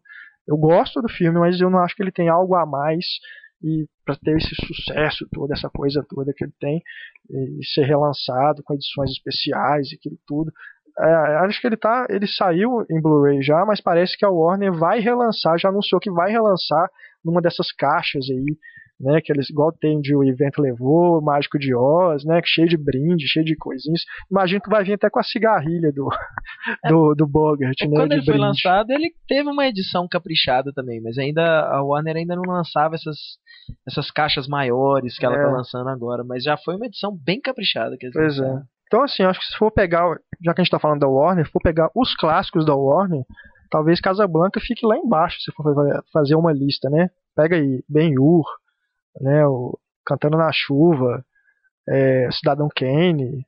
Pega os filmes aí, esses, esses clássicos, né, do, então, do, são a, as joias da coroa, né, da Warner. Eu acho que Casablanca não, eu não colocaria na coroa, não. O lance Diga, de Casablanca é o amor, sabe? É o amor! Lá vem, lá vem o nosso Dom Juan. Ah, não, é sério. Diga. Quando a gente fala do Casablanca, o que, que a gente lembra é exatamente o romance. A gente tem um romance proibido dos dois personagens. Temos os diálogos, aquelas coisas que levam, assim, até o Amor Sem Escalas, muito foi falado, assim, comparado com o Casablanca, do tipo da inteligência do roteiro, assim. Até surpreendente, a gente não sabia que o Casablanca tinha tido tantas versões, assim, de roteiro. Mas eu acho que o lance dele é realmente um romance, entendeu? As pessoas, quando falam do Casablanca, elas se concentram, ah, é uma bela história de amor, uma história de amor clássica do Não, cinema. sem dúvida, mas é, é aquilo. O filme, é, o, o, romance dos dois é tão marcante para eles que o flashback do Bogart é ele, ele lembrando a deles passeando de carro, é, conversando, no, passeando no parque. Porra. O amor é idiota, cara. Ah, mas pelo amor de Deus, cara, isso ali é um filme, velho. Mas é um filme sobre o amor. Ah, eu entendo assim a, a visão do Thiago aí, no sentido de que, Túlio. do Túlio. É, Thiago, Tô com o Thiago na cabeça. Túlio, É, tá certo. Do Túlio. É, naquela época se faziam bons romances, boas histórias românticas. Eu, eu tenho um assim que que não é um filme hum, grandioso, assim, não é um filme que vai estar na cabeceira de todo mundo, mas eu, eu guardo ele, gosto muito de revê-lo, até que eu tarde demais para esquecer. Sim. É, sim. é um filme que é, Gosto mais outros trabalhos aí recentes. Sempre a história dele foi sendo. E eu acho que isso é, um, é, isso é um dado interessante, já que aquela história é sempre revista, né? É, pelo, pelo cinema, né? É porque tem uma coisa que, que funcionou e que funciona, né? No, pelo menos no original. E eu acho aquele filme marcando a forma como tudo. É, vou contar o final aqui, mas tudo é, culmina é, para aquela cena lá no no Empire State, depois no, no apartamento da, da, da, da, personagem, da, se não me engano, da Deborah Kerr. É isso, Deborah Kerr. Mais clássicos, super estimados. Alguém vai falar em Cidadão Kane? Não, né? Esse aí a gente tem medo. É, eu vou falar de um filme de ficção científica de 1982, que é o Blade Runner. Oh. Ah, primeiro você tem que falar qual versão. Exatamente, não. Aí que já tá um dos problemas dele, porque eu acho que é superestimado. Meu, pra que tem tanta versão do filme? Sabe? Ah, porque o Ridley Pô, Scott uma história. é indeciso, velho. Ridley ah. Scott ele faz versão, de eu... versão do diretor de tudo quanto é filme. Quando eu assisti o Blade Runner, a impressão que eu tive é que eu já tinha visto aquilo. Sabe? Por quê? Porque eu acho que ele envelheceu. É um filme que foi superado de tanto que ele foi imitado. Então, um filme, quando você assiste, pra ele ter essa ele pode ser um clássico, beleza, pode ser um filme bom. Só que tá nesse status dele super elevado não justifica se a gente tem essa impressão quando a gente assiste que ele tá ultrapassado. Acho que ele envelheceu bastante e beleza, tem um show de imagens lá, tal. Tem o 1984. Depois que eu li o livro eu percebi que tudo de ficção científica tem um pé do 1984. Aí você fala, não, o Blade Runner é inspirado num texto do Philip Dick lá. Pô, beleza, eu o cara é incrível, realmente. Os textos dele todos geraram bons filmes, incluindo Agentes do Destino, que eu achei super legal. Mas pro Blade Runner ali, não justifica. Sei lá, o filme tem esse destaque que tem hoje. Por que, que, que ele você acha que ele envelheceu? Justamente por isso, pela essa impressão de quem é, assiste o filme hoje já tem essa impressão que viu antes. Entendi. Sabe? Não tem aquela coisa de novidade. Mas aí talvez porque ele foi. serviu de inspiração para vários outros filmes que você sim, viu antes. Todo não, filme sim, muito copiado. Na hora que você vai ver o original. Você vai ver o original, você, você fala. Assim, mas é. eu já vi isso. Já vi isso. Mas é, é... a primeira impressão, cara. Você, você pega, cara. mas eu acho que não é questão que do... Você não acha um filme especial. Mas aí você tem que ter um, sei lá, você tem que ter um é, parâmetro, um discernimento aí. Igual você pegar um filme do Chaplin, por exemplo. É, são piadas ali que foram já repetidas a exaustão, mas aí você tem que se colocar mais ou menos naquela, naquela época, naquela, é. né, Sim, o, não, o modo de produção. O lance a... dele ser um clássico. Ele é um clássico. Só que eu acho que hoje ele ser valorizado da forma que ele é não justifica mais. Eu, eu acho que isso é um pouco injusto. É igual, né, assim, sei lá, pega alguém que não, não tem muito interesse em cinema e bota para assistir os Sete Samurais. E vai achar aquilo um saco. E você fala, mas espera aí, todo filme né, de ação que você gosta tal são plágios disso aqui. Você a vai falar que isso é tá ruim? Aqui, né? né? Mas é, é porque é isso. Tudo que é muito copiado, né? Tudo que inspira muito outras pessoas a gente, né, fica. Claro que na hora que você assistir, você vai ter aquele sabor de, de, de, de repeteco, né? Eu já vi isso, isso aí não é novidade para mim. Mas tem que ter em mente que na, quando aquele cara fez aquilo, ninguém tinha feito ainda. Né? O, é, nessa, o, Pode colocar uma, uma isso, coisa bacana.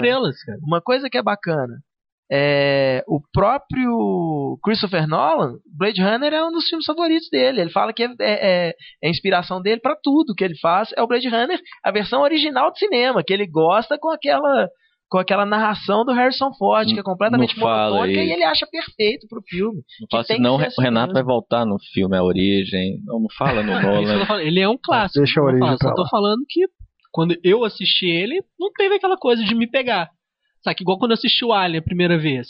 Porra, cara, sensacional, sabe? Por quê? Porque aquilo é marcante. Uhum. Aquilo eu posso falar, uau, isso é de chapar. Quantos, quantos anos você tinha quando você viu o Alien pela primeira vez? Não lembro, cara. Aparentemente não muito novo. Você ainda não tinha muita experiência em cinema. Sim. E o Alien foi uma coisa que você estava vendo, talvez pela primeira vez, aquele tipo de coisa. Não é exatamente isso que eu tô falando, cara. É a questão de você assistir o filme e o filme não te pegar. Se ele fosse realmente um filme que você pudesse pegar alguma coisa assim, tipo, pessoalmente, né? Que foi superestimado pra mim, assim. Ele teria me pegado. Eu, eu não eu, conseguiu pegar e chamar minha é, atenção eu acho que, tipo. Eu acho que todo filme do Ridley Scott, ele meio que falha a, em emocionar, assim, em, em, em, criar uma relação entre o, o público e o, o, o, e o filme, né? Assim, acho que ele tem exceções, o caso do Alien, ele usa isso através do medo, assim, acho que é um dos filmes dele que melhor funciona. Acho que o Ridley Scott ele é meio frio, ele não consegue realmente emocionar, tocar, assim, como eu acho que ele gostaria de conseguir. Mas eu gosto muito do Blade Runner, assim, não acho realmente, não acho assim, talvez não entre na minha lista nem de 20 filmes favoritos, assim, mas não sei se é muito justo falar que ele é. Não, o Ridley Scott não. é superestimado, eu acho. Ele é um diretor, né? Os últimos filmes dele. É, é não sei, acho que desde de Gladiador são... aí, gente. Tem mais de 10 anos. Por falar o que em ele fez depois, eu acho. É, eu acho que um remake do Gladiador, cara. Eu nunca assisti, eu nunca assisti a, a versão do diretor do Cruzada, né? O Kingdom of Heaven. É, dizem que é muito legal. Mas a versão é. do cinema eu achei péssima. Achei é, assim, é, é aquilo. Sofrível. O cara, ele monta no nome dele, que, a, que a, a, os estúdios colocam aquela coisa de trailer, ah, do diretor e tal. Eu tava falando hoje cedo, né, antes da gravação, Heitor, o Zack Snyder, que eles vendem o cara como o visionário, né, o diretor visionário. Porra nenhuma, cara. Sabe? O cara só porque ele faz é, cena com câmera, super câmera lenta, porque ele faz o visual bonitão e tal, é isso é o visionário. Pelo amor de Deus, o melhor filme do cara é o Madrugada dos Mortos, que nem, nem não tem nenhuma cena de, de câmera lenta, velho.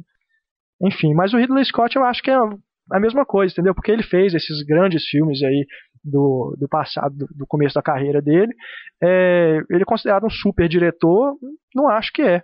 O, desde o Gladiador, para mim, o melhor filme que ele fez depois do Gladiador é Os Vigaristas, que é o filme menor. Eu não, não gosto do Gladiador. Super, não tem nenhuma superprodução, é um filme que não teve a versão do diretor, inclusive. É, e pra mim é um filme que nem parece que é do Ridley Scott, né? E é o que eu mais gosto. Tem um bom ano dele também, não é? Um bom ano também, eu acho um saco. Eu gostei. Chuva dele, Negra. Gostei dele.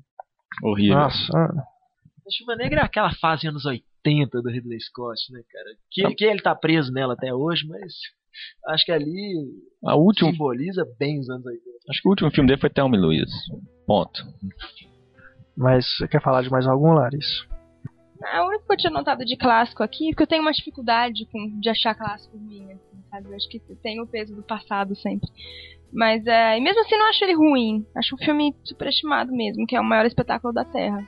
É, é um filme É, muito bem falado. concordo. A gente até lembrou dele aquele dia que eu lembrei, putz, é verdade. É um filme que a sensação que você tem quando ele assiste ele, por mais que ele seja, seja muito bonito visualmente, tenha uma É. história bacana, é que ele não acaba nunca. nunca, nunca, nunca. é, eu também É acho. o mal do- dos filmes do, do Cécio, né? Do demais. É, é um filme- longos. é, também acho que é bem superestimado, não é isso tudo não. Eu vou aqui citar um filme, vou também ser apedrejado, né, com certeza, que é o Bonequinho de Luxo. Eu acho que é um filme mais insensado pela, sabe, pela mídia, pelo jornalista. Agora ele acabou de completar 50 anos, sin- sinceridade, eu não, não entendi esse, é, a não ser pelo fato de, da questão da moda, né, é, fala-se muito o que é periférico, né, do, do- do- né, e não o que, que é a essência do filme, a sua, né, a sua história, igual você falou, a direção, enfim, um- uma cena marcante. Eu acho que fica muito naquela. Ah, ele lançou uma moda, as roupas daquela figurinista famosa, né? Edith Redder, né? Se não me engano. E da música, do, do Annie Mantini. E são essas coisas que ficaram, mas a, história, e eu, eu tive a oportunidade de revê-lo há um ano mais ou menos, é uma história meio bobinha até, né? Hoje é, é um, é, um, é um filme para até acho que até para época é um filme para consumo imediato assim não é um filme é, realmente marcante para ficar mas é por essas circunstâncias aí da questão da, da moda e da trilha ele acabou Às vezes um aspecto, tornando né, é, chama mais atenção. sobressai né Tem isso, é, aquele clássico, as fotos, né, da Audrey Hepburn com o cigarro na mão, né, toda vestida bonitinha e tal. Tem posters, né, é- tem só ela, não tem nem o nome do filme, tem só ela e acho que acabou talvez mais marcada aí por isso. É, Pelo ícone, né? apesar do, do filme que faz a, a menção ser uma, ser uma bobagem, mas eu acho que pra mim a maior crítica ao bonequinho de luxo é uma coisa que na época ninguém prestava atenção, assim, e a gente tem que levar que os tempos eram menos menos complicados na época, ou às vezes mais preconceituosos abertamente. Mas é naquele filme do Rob Cohen, da história do Bruce Lee. E o Bruce Lee vai ao cinema com a, com a namoradinha então, e eles vão assistir bonequinho de luxo. E aí tem o vizinho da Audrey Hepburn e aquilo ele fica puto assistindo o filme e os dois vão embora, sabe? Então eu acho que talvez é, é, é, tem certos tipos de até nesse caso seria certa, certas piadas, né? Que depois de um tempo perdem a graça, né? Eu acho que isso depõe contra o filme. Eu acho que é por isso que os filmes do Chaplin nunca, nunca perderam a graça. Talvez um filme do Chaplin que anda sendo um pouco criticado ultimamente é justamente o Grande Ditador, né? Que a gente vê o pessoal falando assim, tá, não, é um filme importantíssimo, um filme legal, mas não é, não é o melhor do Chaplin como antigamente era, né, muita gente colocava assim, pela crítica que ele tinha. Eu acho que tem que se levar pela época também muito da, psicologia da época. Eu acho que o- as histórias existia um parâmetro muito menor de histórias complexas na época para você comparar. E a própria sociedade era bem menos complexa. Então, se você for pegar a grande maioria dos romances da época, eles são extremamente bobinhos. Até os filmes com o Rock Hudson da época, né, que tinham várias comédias românticas, são, são histórias super bobinhas, assim. Mas eu, eu acho que, que é a complexidade da época também, que Eu- deve ser levada em conta, sabe? Eu acho que eu não, eu não vejo assim. Eu acho que é, até o tarde demais para esquecer que eu, que, eu, que eu citei aqui, né? É, um- é uma, é, uma- é um romance, assim, com muito, muitos outros, mas assim, é- é- você, você vê que o filme tem uma alma ali que faz aquela coisa te pegar independente da época. E eu acho que o bonequinho de luxo não tem, não tem isso, sabe? Mas muitos filmes antigos, eles perduram exatamente por isso. Tem uma, uma, uma, uma alma ali que aquilo vai, vai, vai, vai, vai carregando. O Vice Rebelde, por exemplo, eu adoro ver aquele É filme. uma coisa adoro. É um filme de três ingênua, horas de duração, mas eu adoro ver aquilo. Tem uma alma, tem uma, uma coisa que te cativa ali que é uma identificação imediata, assim, independente da, do tempo. E eu, eu conheço muita, muita gente, muitos garotos aí da nova geração que adoram aquele filme também. É, como hoje, por exemplo, estou lançando um filme sobre Legião Urbana, né? Então, modismo Legião Urbana. Eu conheço uma meninada aí de 20 e poucos anos aí que poxa, adora, cultua Legião Urbana e não viveu aquela época, né?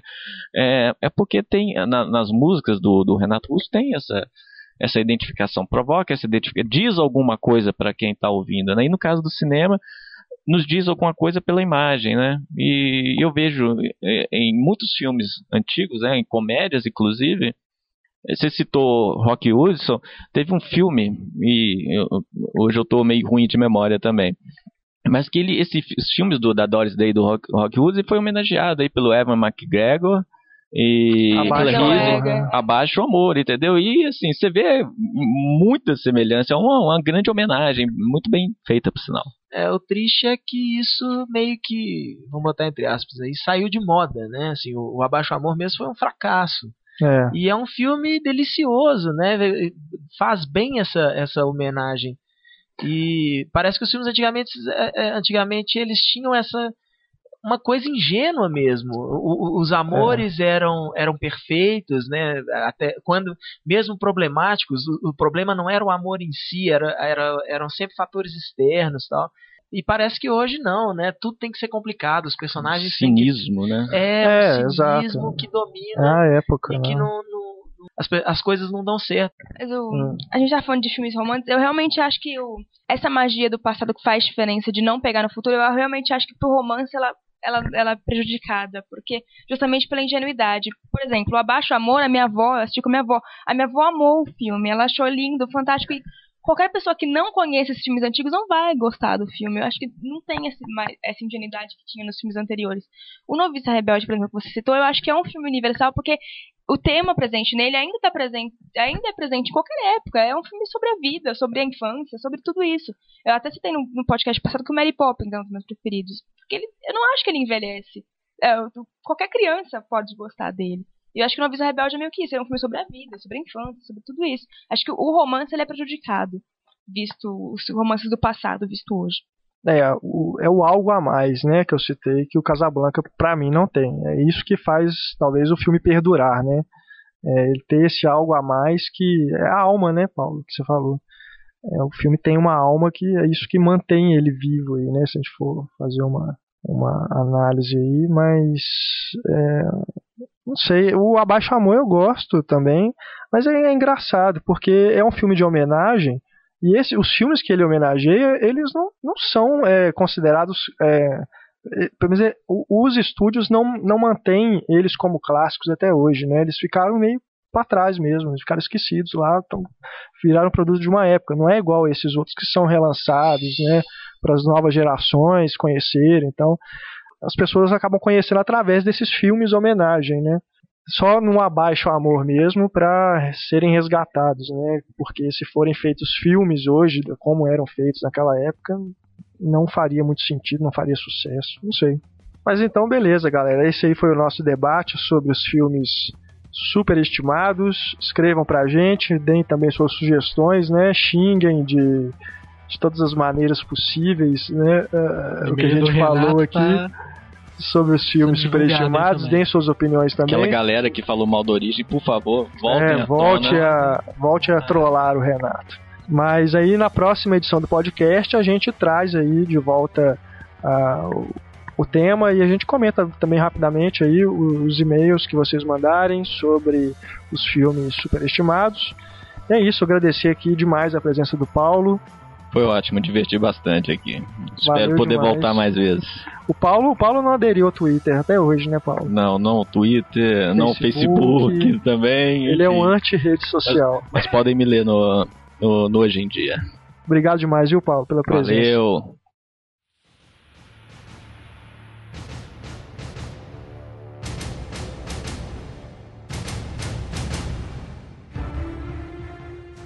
Ok, pessoal, vamos entrar agora na nossa patrulha cinéfila. Hoje temos quatro e-mails aqui de leitores, ouvintes do podcast do Cinema e Cena, que se manifestaram aí sobre problemas nos cinemas. É, hoje cada um vai ler um e-mail, vamos fazer uma coisa mais dinâmica, né? Então vamos dar aí a voz ao Luan Eric de Fortaleza. Duas vozes femininas hoje. Heitor e Larissa. Ui! Ui, Para, Larissa. O, o Luan Eric, de Fortaleza, diz que foi assistir Premonição 5 no Severiano Ribeiro do Norte Shopping Fortaleza no dia 25 de setembro.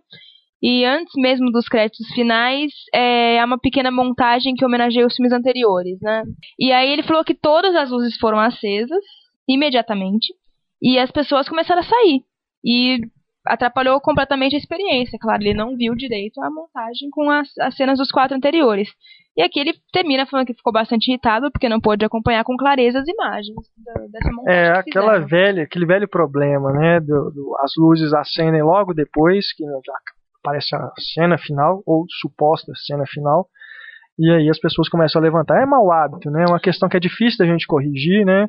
É, não, é. Acho que nem tem como a gente corrigir isso, o hábito do público. Não, não tem jeito. Mas o, máximo que a gente pode fazer nesse sentido é falar realmente pro, né, continuar insistindo com os cinemas. Não acendam as luzes logo depois da última cena, porque isso é. faz as pessoas se levantarem, né? Eu me lembro do Alexandre, né? Alexandre Quando ele veio aqui, ele falou, é, ele falou que é complicado, tal, que as pessoas levantam, tal. Acho que tem que ter uma campanha dos cinemas, falar, olha, o filme só acaba quando acaba os créditos. Então as luzes não vão se acender. Você, por favor, fique sentado até o fim dos créditos.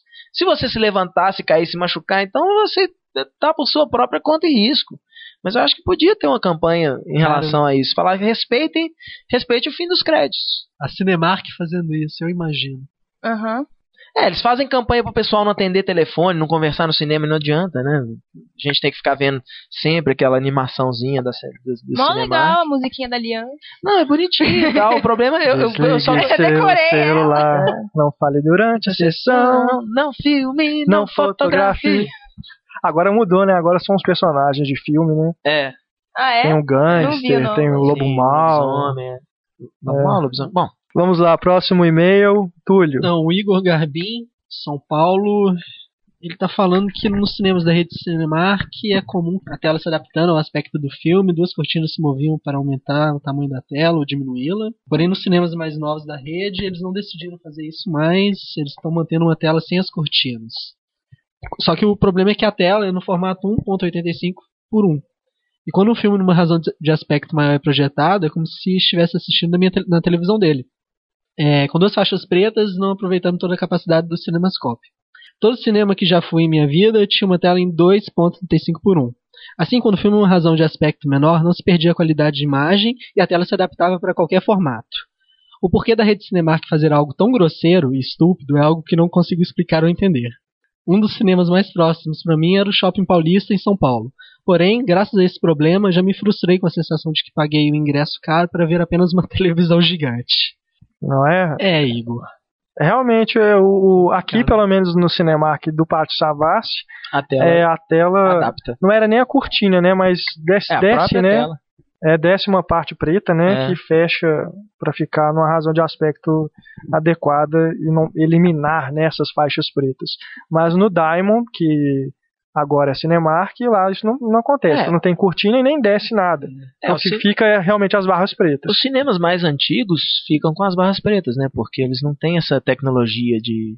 Mas aí por quê? Diminuir o tamanho da Mas tela. A, a, os cinemas realmente antigos, a tela é cinemascope. Então Sim. as barras pretas ficavam nas laterais. nas laterais. É. Essas telas da Cinemark, elas são grandes para cima, né? Não é para o lado. Até por uma questão de talvez de, de, da arquitetura dos cinemas, né, que eles fazem mais salas, né, uhum. em um espaço menor. É, então eles optam por, em vez de colocar a tela mais larga, eles colocam a tela mais é, quadrada, né? Certo. Então acontece isso. Ali no Diamond isso é direto. Se você for assistir um filme em scope lá, vai ser como se você estivesse vendo, como o Igor falou aqui, uma televisão gigante, né? Eu, eu, acredito que seja isso. Eu acho que a Cinemark ela tem comprado mais é, salas que já estavam prontas e não, talvez não esteja adaptando para esses formatos mais antigos, né? Os cinemas, os primeiros, as primeiras salas, né, as salas originais da Cinemark tinha, tem um sistema é, que compensa, né? Essa essa diferença, esse espaço, né? Que não é utilizado da tela. Bom, vamos partir para a próxima aqui. O Rodrigo Matos, 33 anos, São Paulo. Ouvindo hoje o podcast, ouvi uma reclamação a respeito do Cine Bristol na Avenida Paulista. E ontem ele fala aqui que teve uma experiência semelhante. Fui assistir ao filme Contra o Tempo na sessão de 2015, dia 6 de outubro, na sala 4. Até a hora marcada para iniciar o filme, não havia nenhum funcionário para liberar a entrada na sala. Quando chegou a hora do filme, as pessoas resolveram entrar na sala, já que não tinha ninguém para receber os clientes, e para nossa surpresa já havia começado a projeção das propagandas.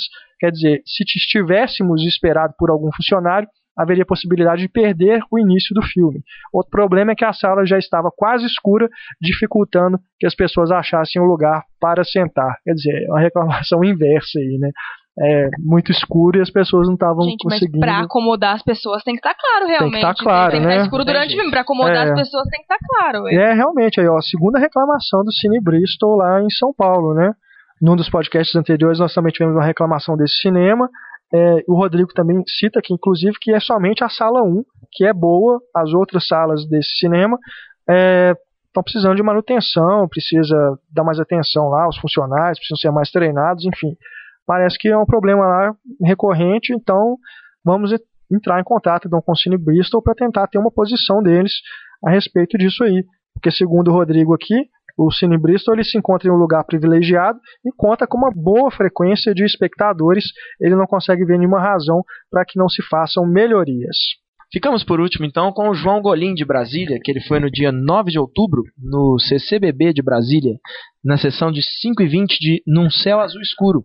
E apesar da programação falar que o filme né, tinha a trilha original, ele o filme estava dublado. Que ele ainda reclamou com o pessoal lá é que eles não fizeram, não tomaram nenhuma providência, não alteraram a, a, a faixa de áudio e ainda pôs a legenda por baixo. Imagino que seja a, a, a, projeção digital, né, em DVD, Centro Cultural do Banco do Brasil. É, deve ser. Deve ser a projeção em DVD, ou seja, né, poderia muito bem eles terem alterado aí a, a, a, faixa de áudio, terem alterado a opção de legenda, que Dá aparentemente estava na programação, né? É, o principal absurdo é isso. Exatamente, estava na programação falando que era com, som, com a trilha original, e aí não tomaram providência nenhuma e ele não permaneceu na sessão. É, bom, não sei no caso se o Centro Cultural Banco do Brasil, se ele faz exibições gratuitas. Mas nesse caso, eu acho que pelo menos deveria ter cobrado então de volta o preço do ingresso, né? Você está recebendo um produto é. ali diferente do que foi anunciado e você tem que fazer valer seu direito, cara. Não, não, não deixa barato, não. Que coisa, né? Nem o CCBB escapa da é. patrulha é. cinéfila, né? Ninguém escapa da patrulha cinéfila. Ninguém escapa Ninguém. da patrulha cinéfila, nem o CCBB. Quero ver se a gente vai ter alguma reclamação do Humberto Mauro. É. Ah, eu reclamei do Humberto Mauro na projeção do Poderoso Chefão, mas era gente mal Mas educada. era gente mal educada. Não, aí não, é, não, mas também não é muito Humberto fácil. Mauro, tá, Humberto Mauro, eu, ele já teve problemas é, técnicos, né, por falta de manutenção, né, mas como lá é um, um espaço público, né, vamos dizer assim, que precisa de investimento é, público para ficar bom, a gente dá um desconto, mas agora é, as coisas estão melhorando bastante lá, eles estão com projetor Full HD agora, tá, tá bem bacana. É, sala, o conforto da sala talvez fique um pouco aquém do que a gente está acostumado nos grandes cinemas, mas por isso, né? É, mas as cadeiras lá não chegam a ser não é cadeira de madeira, né? Aquelas cadeiras antigas, tá? A sala tá boa. O Humberto Mauro eu gosto. Acho que sempre que tem oportunidade, tá passando um filme bacana, eu vou lá assistir, não tem problema nenhum de, de reclamação nesse sentido. Mas realmente, como é, ainda mais quando, como acontece muitas sessões gratuitas, né? Aí as pessoas entram e acham que pode fazer o que quiser lá dentro. Então, não, e, e acho que tem coisas que são compreensíveis. Por exemplo, em, em Santos, São Paulo, tem um cinema chamado Cinearte, fica ali num posto. Só que ele é mantido pela prefeitura e o valor do ingresso é 3 reais. Então não dá pra você exigir uma qualidade gigante, é. né? Então é, dá para relevar, mas compensação é o único cinema da cidade que passa um filme de arte. É o único cinema da cidade. É, eu acho meio. Eu acho então, discutível. Dá para relevar. Porque se o, se o cinema é mantido mesmo pela, pela prefeitura, pelo estado, aí é que eu acho que a gente tinha que cobrar mesmo, né? O dinheiro do, do, do seu imposto que está bancando. Não deveriam nem cobrar o ingresso. Né? Não é porque. É, é, eu acho que não é porque uma coisa é grátis que você tem que se contentar com lixo. Né? O cara que te pede, toca lá na sua casa e te pede um, um, um pão velho, tudo bem, você dá um pão velho para ele, mas você não vai dar um, um, pão morfado, porque ele vai passar não, mal. Sem depois. dúvida, eu acho também. A, a cobrança tem que ser feita é, das autoridades para que esse investimento seja feito. O problema é que eu falo assim, o desconto que a gente dá, é porque a gente sabe que há uma burocracia enorme até esse investimento ser feito, o equipamento ser comprado, tem que, tem que fazer licitação dessas coisas acontecerem. Né? Então, assim, eu, eu bato palmas pro pessoal que está administrando o Beto Mauro agora, que é o Rafael Sicarini e a Úrsula, é, eles que estão cuidando lá da gerência do cinema e estão conseguindo coisas muito bacanas. Então, é, são iniciativas assim das pessoas que trabalham lá dentro, né? Que também tem que partir deles, não só da gente, que faz a, nós somos o público, mas as pessoas que estão lá dentro, e tem que fazer acontecer, tem que cobrar dos é, caras com certeza. No, no, caso do Humberto Mauro, então, é mais difícil ainda, porque se eu não me engano, o Humberto Mauro é mantido pela Fundação Cláudio Salgado. Exato. Né? É. Não, é um, não é uma coisa pública, não é simplesmente verba da prefeitura, é bem mais complicado para eles conseguirem verba para conseguir fazer melhorias é, no cinema. Esse cinema que eu falei, eu não tenho certeza se ele é mantido pela prefeitura, mas eu acho que sim. Mas eu discordo, porque assim, existe uma verba fixa para a cultura. Se você for investir muito no cinema, só tudo bem, você vai ter um cinema ótimo naquela cidade que passa filme alternativo, mas quanto, quanto menos coisa você vai poder investir por causa disso? Não é melhor ter um cinema que seja mais ou menos que passe filme alternativo do que não ter? Ou que se gaste totalmente o dinheiro nele e se invista em menos produções de filme, por exemplo?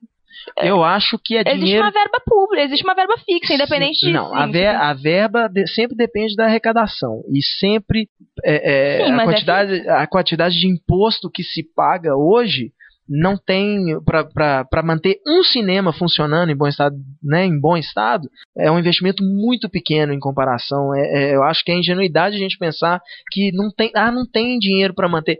Tem, tem muito. O que a gente não tem é, infelizmente, é, é política de qualidade, porque a gente sabe que hoje qualquer vereador custa milhares e milhares de reais por mês, sendo que a maioria deles usa esse dinheiro mal e porcamente né, em casos de, de vereadores que eu conheço, de gente que trabalha com vereador, trabalha em gabinete de vereador, que ele fala assim, olha, você no seu contra-cheque você vai receber tanto, você vai receber, sei lá, vamos botar 10 mil reais, mas você desses 10 mil reais você vai me devolver 8. Senão você não tem emprego aqui.